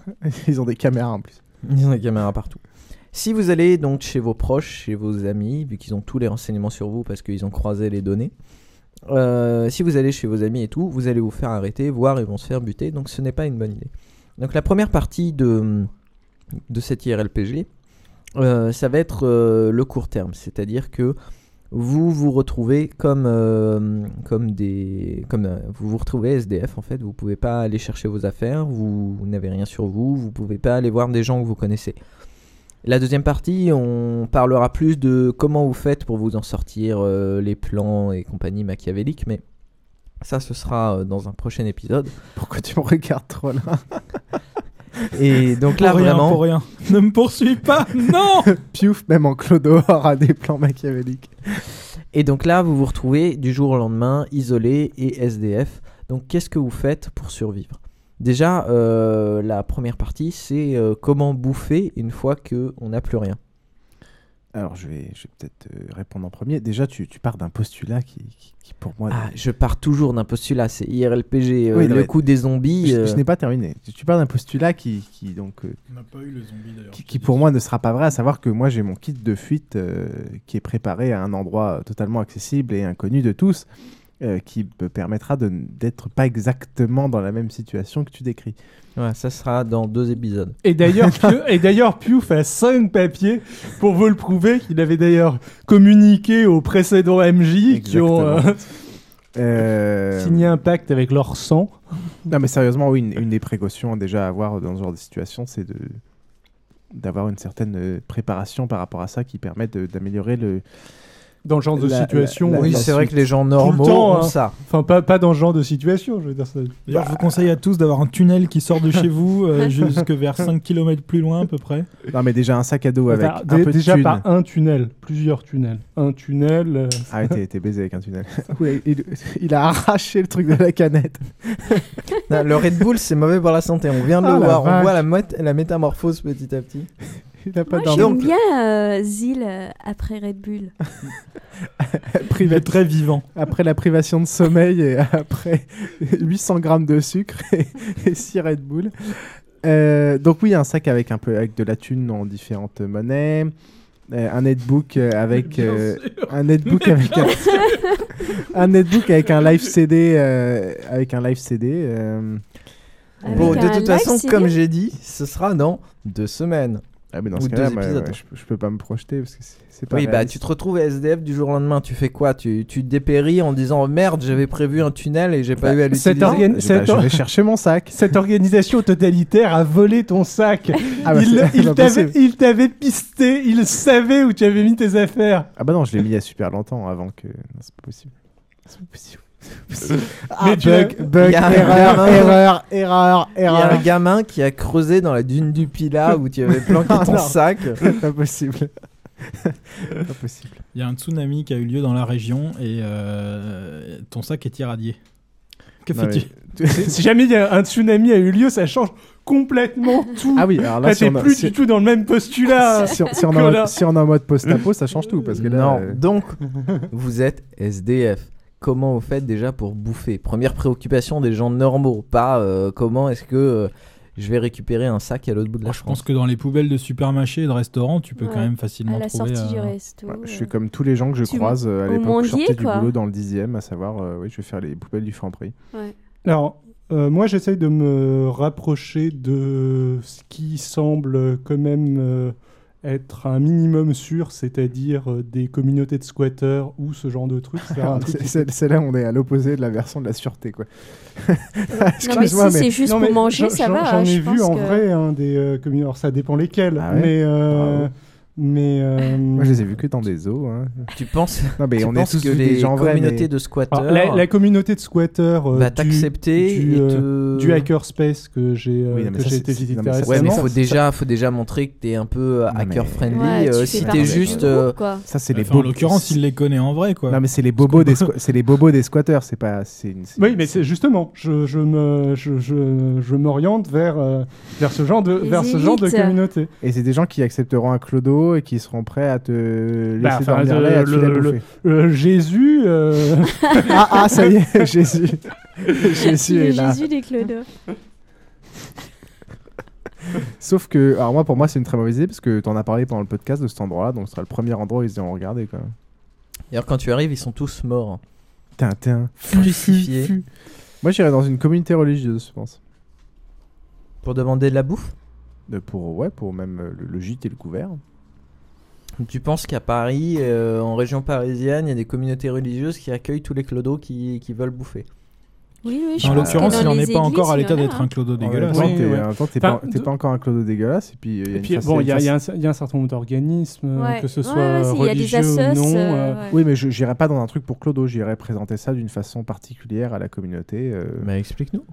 Et bah, en T'expliques disant que t'es très croyant déjà. Voilà, exactement, et que t'as que t'as fait des choses pas bien, et que t'as besoin de te repentir. Et que... Donc tu rentrerais en tant que moine euh, dans Attends, un... attends, attends, attends, euh, non, quand tu rentres dans une communauté pour faire une retraite, t'es pas obligé de devenir moine, quoi. Et euh, là, ils acceptent le gîte et le couvert gratos. Ouais, bien sûr. Tu dois un peu te faire chier quand même, non? Ah non, tu Attends, prépares tes plans machiavéliques alors que t'es censé contempler le Attends, Saint-Sacrement. attends, attends, déjà, euh, t'es content, t'as le gîte, le couvert, l'autre il dit tu vas te faire chier. Non mais attends, déjà on sort de l'état de Clodo, c'est déjà pas mal. Je suis pas là à vouloir jouer à la Game Boy, quoi. Ouais, et si t'as déjà une énorme barbe et que tu pues déjà un peu? Oh bah c'est pas... enfin, Ah, Ils acceptent quand même. C'est pas des gens qui Ils s'arrêtent. sont prêts à tout. quoi. Ah là, là, là, bref. Là, ça anticipe le futur débat qu'on aura bientôt Donc, euh, sur la religion. Donc, une- l'autre euh, l'autre possibilité apparemment euh, pour, euh, pour les SDF pour bouffer, euh, pour bouffer pas cher, c'est euh, les, les fins de marché aussi. Ouais, les mecs. euh, alors le problème c'est qu'aujourd'hui il y a pas mal de bobos décroissants euh, avec qui il faut se battre pour récupérer Mais la non, quand, bouffe. tu, quand tu les mords, généralement, ils se barrent. Mais euh, voilà, ça c'est l'autre euh, avec les hum, avec euh, les poubelles des magasins euh, où tu peux tu dois pouvoir récupérer pas mal de bouffe. Apparemment, il y a aussi des, des machins genre soupe populaire et tout. faut mais les SDF aiment pas de façon générale. Ouais, mais nous, enfin, c'est pour des raisons dont, dont nous, on s'en fout un peu, généralement. Mm. Euh, Euh, ça- fait un- la bouffe. ça- C'est un peu indécent, ça fait un peu jouer au clodo ton truc. Hein. Non, euh, en fait, ce qui m'a donné euh, l'idée de ça, c'est que on pense pas souvent à comment ils vivent. Et j'ai lu pas mal d'articles sur E89 et, euh, et d'autres d'autres choses sur un peu comment ils faisaient. Et c'est vrai que c'est une question qu'on se pose pas assez. Mine de rien, se retrouver à la rue, c'est assez facile. Euh, ça dépend surtout du contexte familial. Ça dépend beaucoup du contexte familial. C'est pour mais... ça que je, je, je pense pas trop à ce genre de choses. Euh, voilà, ça, ça arrive. Il y a des gens, euh, ils avaient pas trop de famille, et puis pouf, ils se font virer. Le divorce, surtout. Le divorce suit en général. Et puis voilà, ils se retrouvent avec plus rien, et ça, ça va assez vite. Donc ça, tu peux avoir de la thune et te retrouver à la rue. hein, à et la plupart des SDF, la plupart, une grande partie des SDF travaillent aussi. Tout à fait. Euh, Mais il y, a- des détails pratiques qui sont vachement euh, particuliers, genre euh, bah, typiquement ton courrier, tout ce genre de conneries, ou mettre un sac, ou ranger deux de tes affaires sans avoir à te balader avec. On se fout souvent de la gueule des, des clodos qui se baladent avec euh, 36 000 sacs, des trucs à la con. Et c'est vrai que tu as des problèmes pratiques de base. je, je n'aurais jamais nulle part pour foutre mon sac. Je n'aurais jamais nulle part Voilà. pour foutre Donc ça, c'est- Recevoir mon courrier, ce genre de trucs. Le deuxième cas, euh, le, le- le- le deuxième point, une fois que vous avez trouvé où bouffer, euh, où est-ce que vous allez pour dormir en évitant de vous faire euh, tabasser euh, soit par notre clodo qui veut récupérer votre thune, soit par un groupe euh, d'amateurs du PSG, enfin de de gens qui vous tabassent juste pour le fun, etc. Donc où est-ce que vous essayez de passer vos nuits et ce genre de choses? Moi, j'ai déjà répondu à cette question, donc je, je passe Donc, la toujours parole. dans ta communauté religieuse. Je passe la parole à Xil. Ah, moi, moi, j'ai aussi déjà répondu à cette question et sinon en deuxième cas, en deuxième lieu, j'opte pour la solution de Pierre. T'as dit quoi comme euh, Comme solution le squat le et euh, le euh, en second D'accord. lieu. Donc le- euh, on a le on a le le mec de l'Opus Dei, on a euh, le mec euh, un peu bobo alter, euh, hacker et Euh, compagnie. L'Opus Dei ne te rece- recevra pas le clodo, hein, je te le dis tout de suite. Ouais, ouais. Micha, qui a déjà vécu l'Opus Dei, Alors- euh, pourra te donner plus d'informations. Moi, j'ai deux solutions euh, qui, qui valent pas forcément euh, les leurs, mais qui peuvent avoir leurs avantages aussi. Euh, la première, c'est si t'es vraiment, si vraiment dégueu et t'as pas le choix, euh, bah, le métro euh, dans l'ensemble, ça marche assez bien. Tu te fais pas tu- virer au moment où ils ferment les portes? Tu te fais virer dans certaines stations, mais je pense que, t'en vois régulièrement qui sont, qui sont là à dormir. euh, et puis au pire, tu restes debout la nuit et tu dors dans la journée. Ouais. Et euh, une autre solution, si tu arrives à être à peu près présentable, euh, aller dans des, dans des bains douches euh, et à te raser un coup, bah, tu chopes. Tu vas, tu vas dans un bar Ah, et tu chopes. On n'y pense pas assez, mais si le clodo plus. C'est à savoir que si t'arrives pas à choper, tu dors dehors et Ça tu dois motive, hein. recommencer à zéro, ça, ça doit être carrément Ça- motivant. Ça, doit vachement baisser ton niveau d'ex- de- d'expectation. Non, et euh. puis non, de toute façon, si tu te débrouilles pour être dans un endroit euh, un peu cool avec des jeunes, euh, il y en a toujours qui, si tu te fais un peu des amis, tu peux toujours squat- squatter chez un mec. tu, tu, tu suis un groupe d'étudiants bourrés et tu t'incrustes. D'accord. Alors, Donc par la contre, tu- technique. tu, vas avoir une cirrhose du foie au bout de trois semaines à force de faire une soirée étudiante tous les soirs. non, après, c'est tes amis, tu restes chez eux. Oui, Xil. Non, mais je vais terminer, hein, c'est pas su- Non, bon, euh, tout le monde s'est arrêté, donc du coup, j'enchaîne. Euh, dans les solutions un peu plus extrêmes, euh, mais euh, qui peuvent éventuellement, ouais, ouais, c'est quasiment ça, qui peuvent éventuellement se justifier si jamais t'es euh, poursuivi par euh, euh, les hommes de Balkany. Oui, alors déjà, si t'es poursuivi par les hommes de Balkany, la première personne à aller voir, c'est Devedjian. Hein, c'est le. Euh, il va t'aider. C'est le seul qui pourrait éventuellement te financer pour que tu le tues. Euh, bon, bref. Euh, Passons. Non, sinon, il y a une autre solution extrême euh, si t'as vraiment les jetons et euh, seulement dans certaines conditions, parce que ça peut aussi être le pire des pièges, c'est la prison. T'es quand même nourri, logé. Ouais, pour moi, c'est le pire des pièges. Et hein. Le ça pire peut, tu peux, enfin, ça dépend par qui t'es recherché. Ça peut être surtout, une, ça peu peut être importe, une. Tu te retrouves, euh, tu te retrouves couillonné, tu te retrouves euh, tabassé euh, Au- dedans. Au pire, c'est genre arrête de te rechercher, t'es vraiment t'es encore plus- t'es quand- toujours dans la merde. Non mais ouais, enfin ça, enfin, faut, faut aussi voir. Si, si tu choisis bien ta prison, Ouais. euh, si tu te débrouilles bien pour Si être tu choisis bien pour bons prison. motifs. Oui, Non, bonjour, mais- j'aimerais visiter votre prison si parce que demander, je pense y aller Non, dans mais, pas longtemps. Non, Faire quoi pour aller dans la vôtre ou des trucs. Tu peux, tu peux, tu peux essayer de te débrouiller pour, si tu connais un peu le système, pour être interné dans un endroit Ouais, mais seul. Incarcéré, pardon. Oui, Ou, ou interné d'ailleurs, tu Ou peux te faire. euh, ou sinon, tu te blesses et tu, tu, tu, tu vas à l'hôpital. Ah, c'est pas mal. alors, attends, les non, hôpitaux attendez. psychiatriques, Hôpital, c'est c'est aussi c'est un un piège. Alors les, hôp- les hôpitaux psychiatriques, ouais, je pense Ouais. pas. parce que le- les hôpitaux psychiatriques, dans tous les cas, t'as pas envie de prendre euh, ce qui donne, euh, ce qui donne aux mecs qui sont internés en, en hôpital psychiatrique et qui vont véritablement bousiller ton cerveau Je suis et pas laisser des sûr séquelles. euh, Que ce soit la, la première, euh, la première étape des médecins, c'est de donner des médocs hyper forts. plus maintenant, Apparemment, mais euh, c'est- ça, ça vient, ça vient quand même Bon, assez vite. De, Euh, de toute façon, toutes ces solutions fait que vous êtes euh, souvent identifié, repéré, et que si quelqu'un vous recherche, euh, bah, il saura où vous retrouver. Quoi. Si t'es à l'hosto, t'es admis, si t'es admis, etc., ça aide pas. Quoi. Micha, une idée? Euh, non, je pensais euh, la gare ou à l'aéroport. Mais bon, là où il C'est fait vrai un que peu chaud. l'aéroport, il y a toujours du monde. L'aéroport, ouais, où- c'est pas mal. Bah, vu que EasyJet il te propose des vols avec à 5h Ouais, dans du matin et que t'as plus, de- temps, t'as plus de RER ah bah, après 23h. Alors moi, ce que j'avais pensé, c'est... euh, euh, bon, moi, c'est vrai que j'ai parlé de l'expo urbaine euh, la semaine dernière. Je regarde souvent un peu, euh, toujours autour de moi, ce qui a l'air abandonné et compagnie. En banlieue particulièrement, pas trop à Paris, mais surtout en banlieue, tu repères de temps en temps une maison qui clairement est abandonnée. Sauter la clôture, péter un carreau à l'arrière et vivre à l'intérieur, à mon avis, c'est une possibilité. Tu auras sans doute 2-3 ans avant que euh, les propriétaires te repèrent si jamais ils rentrent parce que ça se trouve euh, c'est un truc qui est euh, c'est un truc qui est En hum, pleine succession. au milieu voilà d'un problème de succession et compagnie. Donc euh, je pense que tu peux avoir moyen. Parfois tu as même euh, l'électricité et l'eau courante. Alors tu as intérêt à pas trop te faire remarquer parce que euh, Évidemment, euh, si euh, la fille qui habite dans le sud-ouest de la France en permanence, elle voit que son pied est à terre de Paris où elle n'a pas mis les pieds depuis deux ans, euh, il y a une, il y a une facture d'électricité euh, digne d'une boîte de nuit, elle va se poser des questions. Xil J'ai encore une autre solution. Alors là, ça nécessite une petite condi- condition, c'est soit d'être nain, soit d'avoir une grande barbe. mais Je vais squatter chez Blanche-Neige. squatter dans un cirque, mine de rien, euh, niveau niveau accepté. Ah, des, c'est euh, surréaliste. Ça existe plus les cirques Barnum avec les phénomènes de foire. hein. Non, mais c'est parce que j'ai vu un spectacle là-dessus euh, il y, a- il y a quelques jours. Tu peux devenir Rome sinon tu te fais renvoyer direct là-bas. Ouais, mais pas de Rome, c'est plus chaud Ouais, déjà. t'es payé Bonjour, je voudrais des faux papiers roumains. Non, mais mine de rien. Oui, mais- sincèrement, euh, mais- t'échanges avec un Roumain euh, tes papiers contre les siens, lui il est content, toi t'es content. Une fois que tu te fais rembarquer dans le pays, je peux dire. Oh, le- C'est pas si dur de revenir, ils le font tous.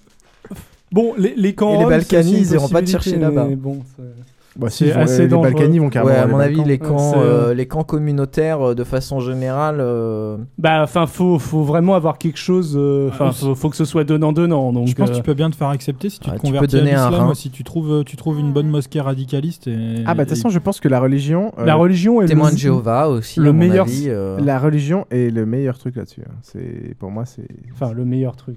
Ça demande le quand truc même le un- plus simple. une implication, Et le moins risqué. Bah le meilleur, c'est le plus simple, le moins risqué, Surtout si qui tu va vas te chez des zéro. musulmans, il faut que tu fasses, T'as- euh, T'as quick, quelque, chose- quick. t'as quelque chose à leur offrir qui va rien te coûter. Un prépuce. Euh...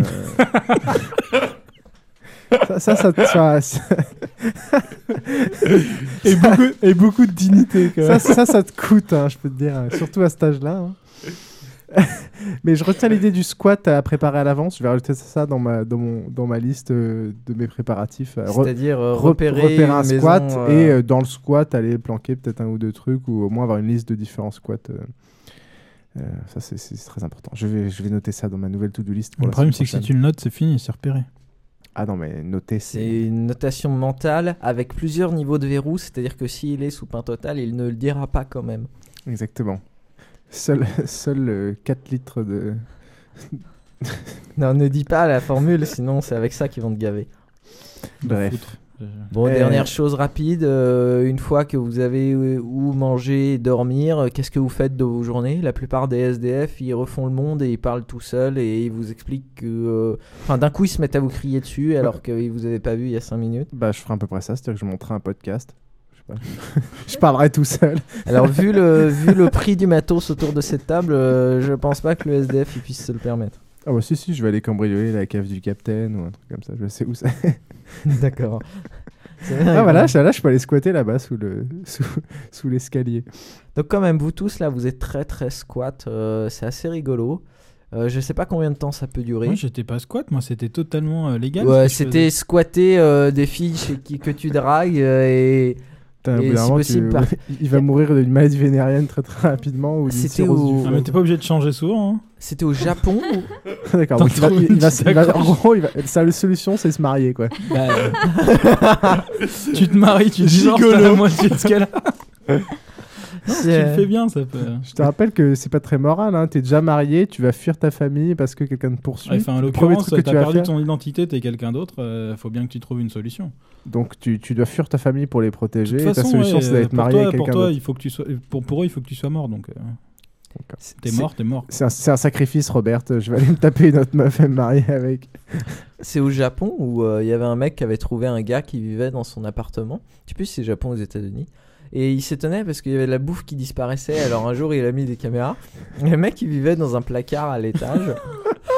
et euh, et quand il était série cette semaine, c'était quand génial. il était euh, au travail, il descendait dans la cuisine pour aller bouffer. Ah bah, il y Et avait un ensuite, film, il passait euh, euh, de 18h Oui, on l'a- on l'a vu à ensemble, 8h Guy, la film Lo- locataire. Locataire, mais Ah, locataire. pas, Ah oui, oui, pas locataire. Ah oui, Ah bah, c'est magnifique comme Ouais. film. Magnifique Ouais. film coréen ou japonais? Ouais, Coréen, coréen, coréen. coréen. Euh, dont le principe était un peu Kim ça, c'est-à-dire Ki-duk, si je que. Ouais, je crois que c'est ouais, c'est ça. Euh, dont le principe était justement ça, c'est-à-dire qu'ils squattaient les appartements quand les gens étaient pas là. Euh, euh, ou voir quand, il était, quand ils étaient là, mais en étant derrière eux, ils, Ah ouais. ils développaient une certaine. Dans, technique. dans un premier temps, quand ils étaient pas là. Voilà, et ce qui, le mec était sympa parce qu'il changeait d'appart régulièrement. À chaque fois qu'il squattait un appart, il faisait des petits trucs sympas, il réparait des trucs, il faisait des petites surprises, des petits machins. Et c'était, euh, il y a quasiment trois, trois lignes de dialogue dans tout le film. Il y a les deux personnages principaux, vu qu'il y a un autre personnage qui va se rajouter, ne parlent pas pendant la totalité du film. Et euh, il n'y a quasiment que les deux personnages principaux qui interviennent dans le film. Donc, Donc euh, en gros, la- euh, c'est un film muet. Alors, euh, on vous Mais c'est pas chiant. Très bien, ouais. Et c'est. euh, ouais, c'est. c'est- Locataire, ça s'appelle. Euh, alors, en version originale, c'est un truc comme Bingin ou euh, Ouais, en mais- version anglaise, Free Iron. Non, parce que, enfin, ouais, c'est peut-être plus facile de le trouver en version anglaise. Bon. Oui, Krillin. Bon, Et bah, vous je- pouvez le regarder dans n'importe quelle version, vu que de toute façon, il n'y a pas de dialogue. Donc, ouais, donc moi, je, je, je développerai sa technique à lui. De, de- je reste toujours derrière le mec et il sait jamais que je suis là à côté de lui. Ouais. Ouais, mais c'est vrai que maintenant, avec des caméras. euh, Parce que la, fin, la plus, fin du euh, film, c'est qu'on quoi. puisse pas la raconter. En même temps, je pense que personne va le DL. On pourra. Pourra le Si- raconter. enfin, y a pas Alors vraiment- bouchez-vous les oreilles si vous comptez le DL. Spoiler 1. C'est- très bien la fin, ouais. C'est un mec qui squatte des apparts pendant que les gens sont pas là et il a une technique pour bouger autour des gens pour pas se faire voir, ne jamais être en face d'eux. Qu'il a développé en prison. Qu'il a développé en prison et il utilise à la fin de ça cette technique pour rester vibre avec cette femme qui est mariée. Donc en fait, ils vivent à trois dans la maison, sauf que le mari n'est pas au courant. Et la femme est au courant Bah oui, parce qu'ils vivent tous les deux et ils sont contents parce qu'ils arrivent à vivre ensemble sans que le mari soit au courant en fait. D'accord. C'est affreux. C'est assez. euh, c'est Ouais. assez Mais c'est alors affreux, quoi. Le- T'imagines le cauchemar, tu te réveilles et ta femme- présenté comme ça, un présenté comme ça, ça a quoi. l'air super glauque. Et c'est super Et en poétique. mais c'est très, très beau, ouais. Ouais, mais c'est super poétique. Ouais. Alors c'est vrai que la morale est un peu gênante ou un peu bizarre. Enfin, à la le mec, fin. le mec bat sa femme et tout. Oui, oui, oui. Non, mais d'un Ah, autre côté, euh, d'un autre côté, tu- on aurait pu imaginer une autre fin, quoi. Surtout que, je veux dire, le marié est pas outre mesure sympathique, quoi. J'adore comment on arrive. ouais. Euh, Donc tout ça pour dire, euh, Locataire, c'est vous bien. êtes assez in- intéressant dans votre manière de gérer euh, Merci, merci. le- le- la perte de domicile. Euh, donc dans un épisode futur, on fera la deuxième partie qui s'intitulera euh, SDF Strike Back. Et euh, où vraiment là on pourra euh, parler des plans de, sor- de, de sûreté et compagnie. ça, C'est un mauvais film américain, ça. Après Maman, j'ai raté l'avion. euh. C'est comme un fauteuil pour deux, euh, Eddie Murphy. Bref. C'est là où c'est un clodo et on dit qu'il peut devenir le roi de Wall Merci Street beaucoup en tout cas, euh, Ah. mon cher Krillin, pour cette rubrique IRLPG fort inspirante. Euh, voilà, et ben écoutez, pour conclure. Alors Xil devient de plus en plus violent. Il est en train de. Mais qu'est-ce qu'il fait? Il montre des choses bizarres. Je crois qu'il a- il veut insérer un, Il veut un insérer un- tire-bouchon dans l'oreille de Trollin. Mais il est complètement à l'ouest. Non, Oh là c'est une là. fenêtre, c'est une fenêtre. Bon, désolé. Excusez-moi, il me donne des morceaux de plastique. C'est pas pourquoi. C'est gentil, mais bon, c'est le comportement soit d'un- enfant, soit d'un singe. Oh la vache, les yeux Ça d'un simplet. Oh là là. Bref, donc pour conclure, euh, on Simple rappelle. Jack. On rappelle que oui, il y a un nouveau système euh, sur le site là, euh, mon cher euh, Krillin. Oui, alors maintenant vous pouvez noter les épisodes avec des petites étoiles qui vont de 1 à 5. Oh putain, il fait peur. vous pouvez noter les épisodes, même les anciens épisodes. Euh, ce qui permet euh, aux nouveaux arrivants de savoir quels sont les meilleurs épisodes à écouter. Il y a un petit classement. euh. Ou à éviter. Pour l'instant, je crois que c'est le 5 qui est le premier, donc celui sur le débat sur les copines. Et, euh, tu veux pas voilà. parler la bouche pleine aussi tant que tu y es? Bah, j'ai la- j'ai la bouche pleine, oui. C'est un peu le bordel cet épisode. Euh, ok, merci. On rappelle aussi, donc n'oubliez pas à chaque fois, il y a quand même un gros article, un gros article avec les liens et références live. Il va y en avoir un paquet Euh, pour cet épisode-là, donc sur le site www.basingcast.com. On rappelle Euh, surtout. euh, On rappelle surtout qu'il faut se rapprocher du micro. Ah. surtout. Faut pas me faire ça là. On va le Euh, rendre à Liliane dans cet état-là. Elle va plus nous le prêter. Euh, on rappelle surtout que euh, on a donc un partenariat avec euh, l'Epitanime. On a donc deux petits. oh mais putain Pourquoi Ouais, Micha quoi pourquoi, tu refais la, la note Bah parce que c'est important. Parce que c'est Ah oui, vachement important. Donc voilà, vous avez une semaine à compter de la diffusion de cet épisode pour euh, aller commenter l'article sur le concours Epitanime pour gagner une première place. Et euh, vous photographiez dans les lieux les plus insolites avec euh, notre visuel euh, Ou les situations les plus insolites. Et les situations les plus insolites. Par exemple, euh, si vous squattez derrière des gens euh, sans qu'ils vous voient dans leurs appartements, euh, voilà, vous vous prenez en photo. Prenez photo de leur femme. A priori, Euh, éviter le mauvais goût, c'est pas la peine de nous envoyer des, oh, des le, mauvais, photos obscènes. le- le mauvais goût est très relatif, euh, mon cher. Ouais, Gotse, euh, refaites un Gotse avec le visuel euh. Euh, sera vous n'êtes pas obligé d'apparaître dessus. Il faut mettre en, en avant le, le visuel, mais après, vous n'êtes pas obligé de. C'est c'est mieux si vous êtes dessus, mais vous n'êtes pas obligé non plus. Parce que je sais qu'il y a des gens qui sont un peu timides. Par exemple, si Et vous puis- arrivez à pirater un, un écran LCD de la RATP pour faire euh, apparaître le visuel dessus, là, vous avez gagné la place euh, clairement tout de suite. Ouais, euh, les gens qui vont te photoshopper ça, tu vas voir. Direct. Euh, ok, donc surtout très important, les commentaires sur iTunes. Voilà, on a, euh, on a, ah, on a enfin notre premier commentaire euh, négatif, je crois. Euh, Vas-y, bah non, c'est pas un commentaire, c'est une note négative, c'est tout. Ouais, mais c'est une vengeance. C'était qui On a une note à une Je étoile. pas. ouais. On a une note à une étoile. Je pense qu'il y a un mec qui m'a euh, menacé à un moment de, de me faire chier sur d'autres sites. Et je pense que c'est ça, sa vengeance. Parce que j'ai critiqué Nolwenn Leroy. Oh mon dieu Ah mon dieu euh, et bah écoutez, euh, voilà, si vous aimez pas Nolmen Roy, surtout venez nous foutre 5 étoiles pour compenser ça. Euh, la prochaine fois, ce sera euh, bah, notre ami Krélin ne sera pas là. Ouais, j'en ai marre. Très bien.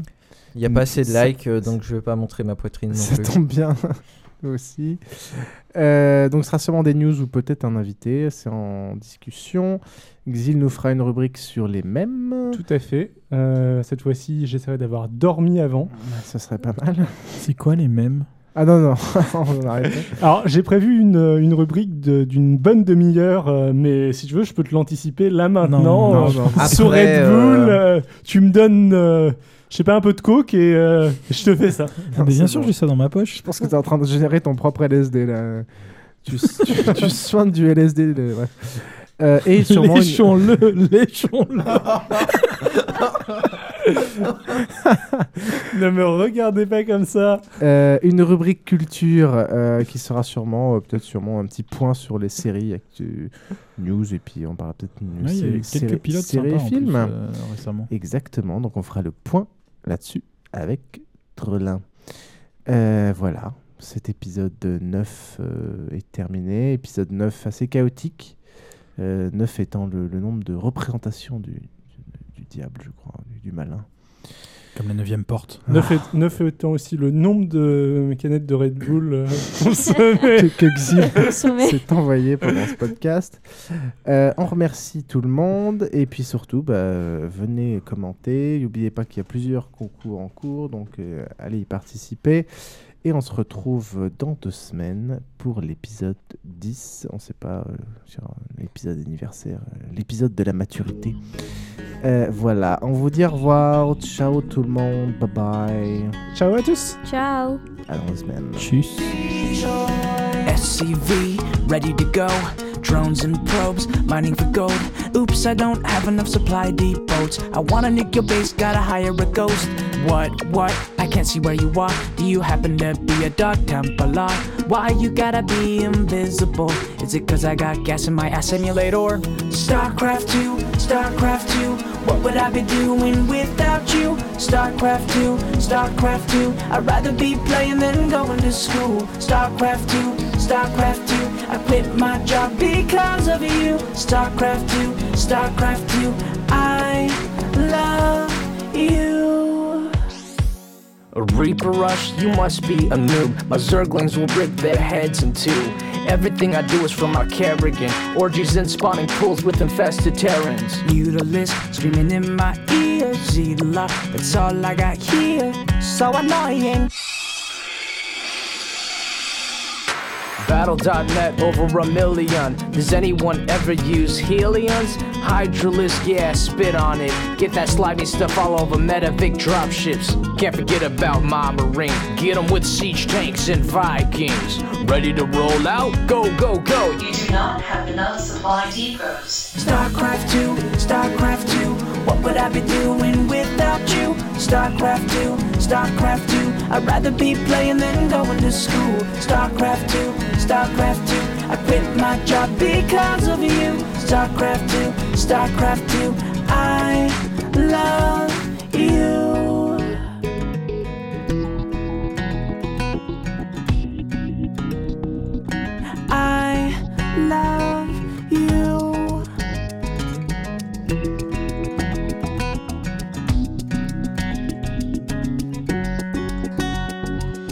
StarCraft 2, StarCraft 2. What would I be doing without you? StarCraft 2, StarCraft 2. I'd rather be playing than going to school. StarCraft 2, StarCraft 2. I quit my job because of you. StarCraft 2, StarCraft 2. I love you. La parole est à Patrick Roy.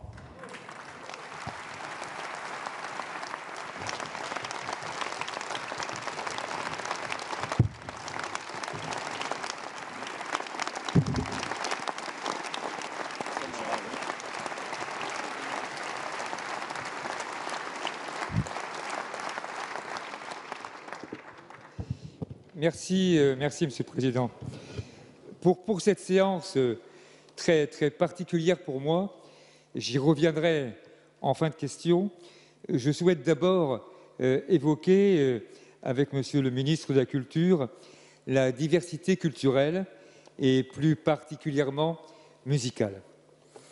Monsieur le ministre, vous le savez, il y a encore beaucoup de chemin à faire pour que chaque style musical soit respecté. Je pense au rap, je pense au jazz, mais aussi au rock metal, injustement méprisé par les médias, dont celui plus grave du service public. Pourtant, cette musique est, forte et inspirée, Monsieur le Ministre. En France, je vous conseille euh, d'écouter euh, Gojira, Adagio, Massisteria, Dagoba, Manigance. Ailleurs dans le monde, outre l'inévitable Metallica, penchez-vous sur euh, Opes, Dream Theater, Therion ou encore Stratovarius et euh, Rammstein. Cette musique euh, attire des centaines de milliers d'amateurs qui se pressent dans de grands festivals comme le Remfest, les Métallurgicales ou encore l'impressionnant Hellfest à Clisson, près de Nantes, que connaît bien Jean-Marc Ayrault. Le rock metal a une presse spécialisée, dynamique, rock hard, Metallian, Hard Rock Magazine. J'ai donc écrit, Monsieur le Ministre, au président de France Télévisions pour lui demander rendez-vous, je l'ai obtenu, pour parler de la création d'un magazine de rock metal. Il n'y a aujourd'hui aucun créneau euh, sur le service public. Ma question est donc simple. Êtes-vous euh, à mes côtés dans ce combat pour la diversité culturelle Mais avant de vous écouter, Monsieur le Ministre, je voudrais dire quelques mots à l'ensemble de l'hémicycle. Vous le savez, je viens de traverser, je traverse une période difficile de ma vie d'homme. Dans ce combat contre la mort, j'ai été bouleversé par le soutien de mes collègues de gauche et du groupe socialiste, exemplaires autour du président Jean-Marc Ayrault, de Martine Aubry. Ces soutiens tellement humains m'ont permis de garder toujours un moral de vainqueur. Merci, merci à toutes et à tous. Je dois dire aussi que j'ai été autant bouleversé, autant bouleversé par le soutien tout aussi humaniste du gouvernement, de vous, collègues de droite, de vous, Monsieur le Président, j'oublierai jamais. Alors que, alors que je vous vilipende à, longueur de séance, eh oui, je continuerai demain. Vous avez été à mes côtés sans faille, jamais sans faille, toujours. Combien de fois j'ai pleuré d'émotion en vous lisant, en vous écoutant, en vous recevant. Aujourd'hui, je vais vous le dire, je suis très fier d'appartenir à cette belle démocratie française. Face à la mort redoutée, il y a la vie espérée. Ce souffle, vous me l'avez tous donné, tous, à gauche, à droite, au gouvernement. Jamais, jamais je n'oublierai. Et ce souffle, il faut aussi le donner aux millions de victimes qui, comme moi, luttent pour la vie. La vie est tellement belle. Ces victimes, aimez-la, aimez-les, aimons-les, entourez-les, entourons-les. Le cœur accomplit des miracles. Dès demain, je redeviens un opposant farouche. Mais je vais vous le redire, je vais vous le redire, je vous aime toutes et tous, la vie est belle. hein. Merci.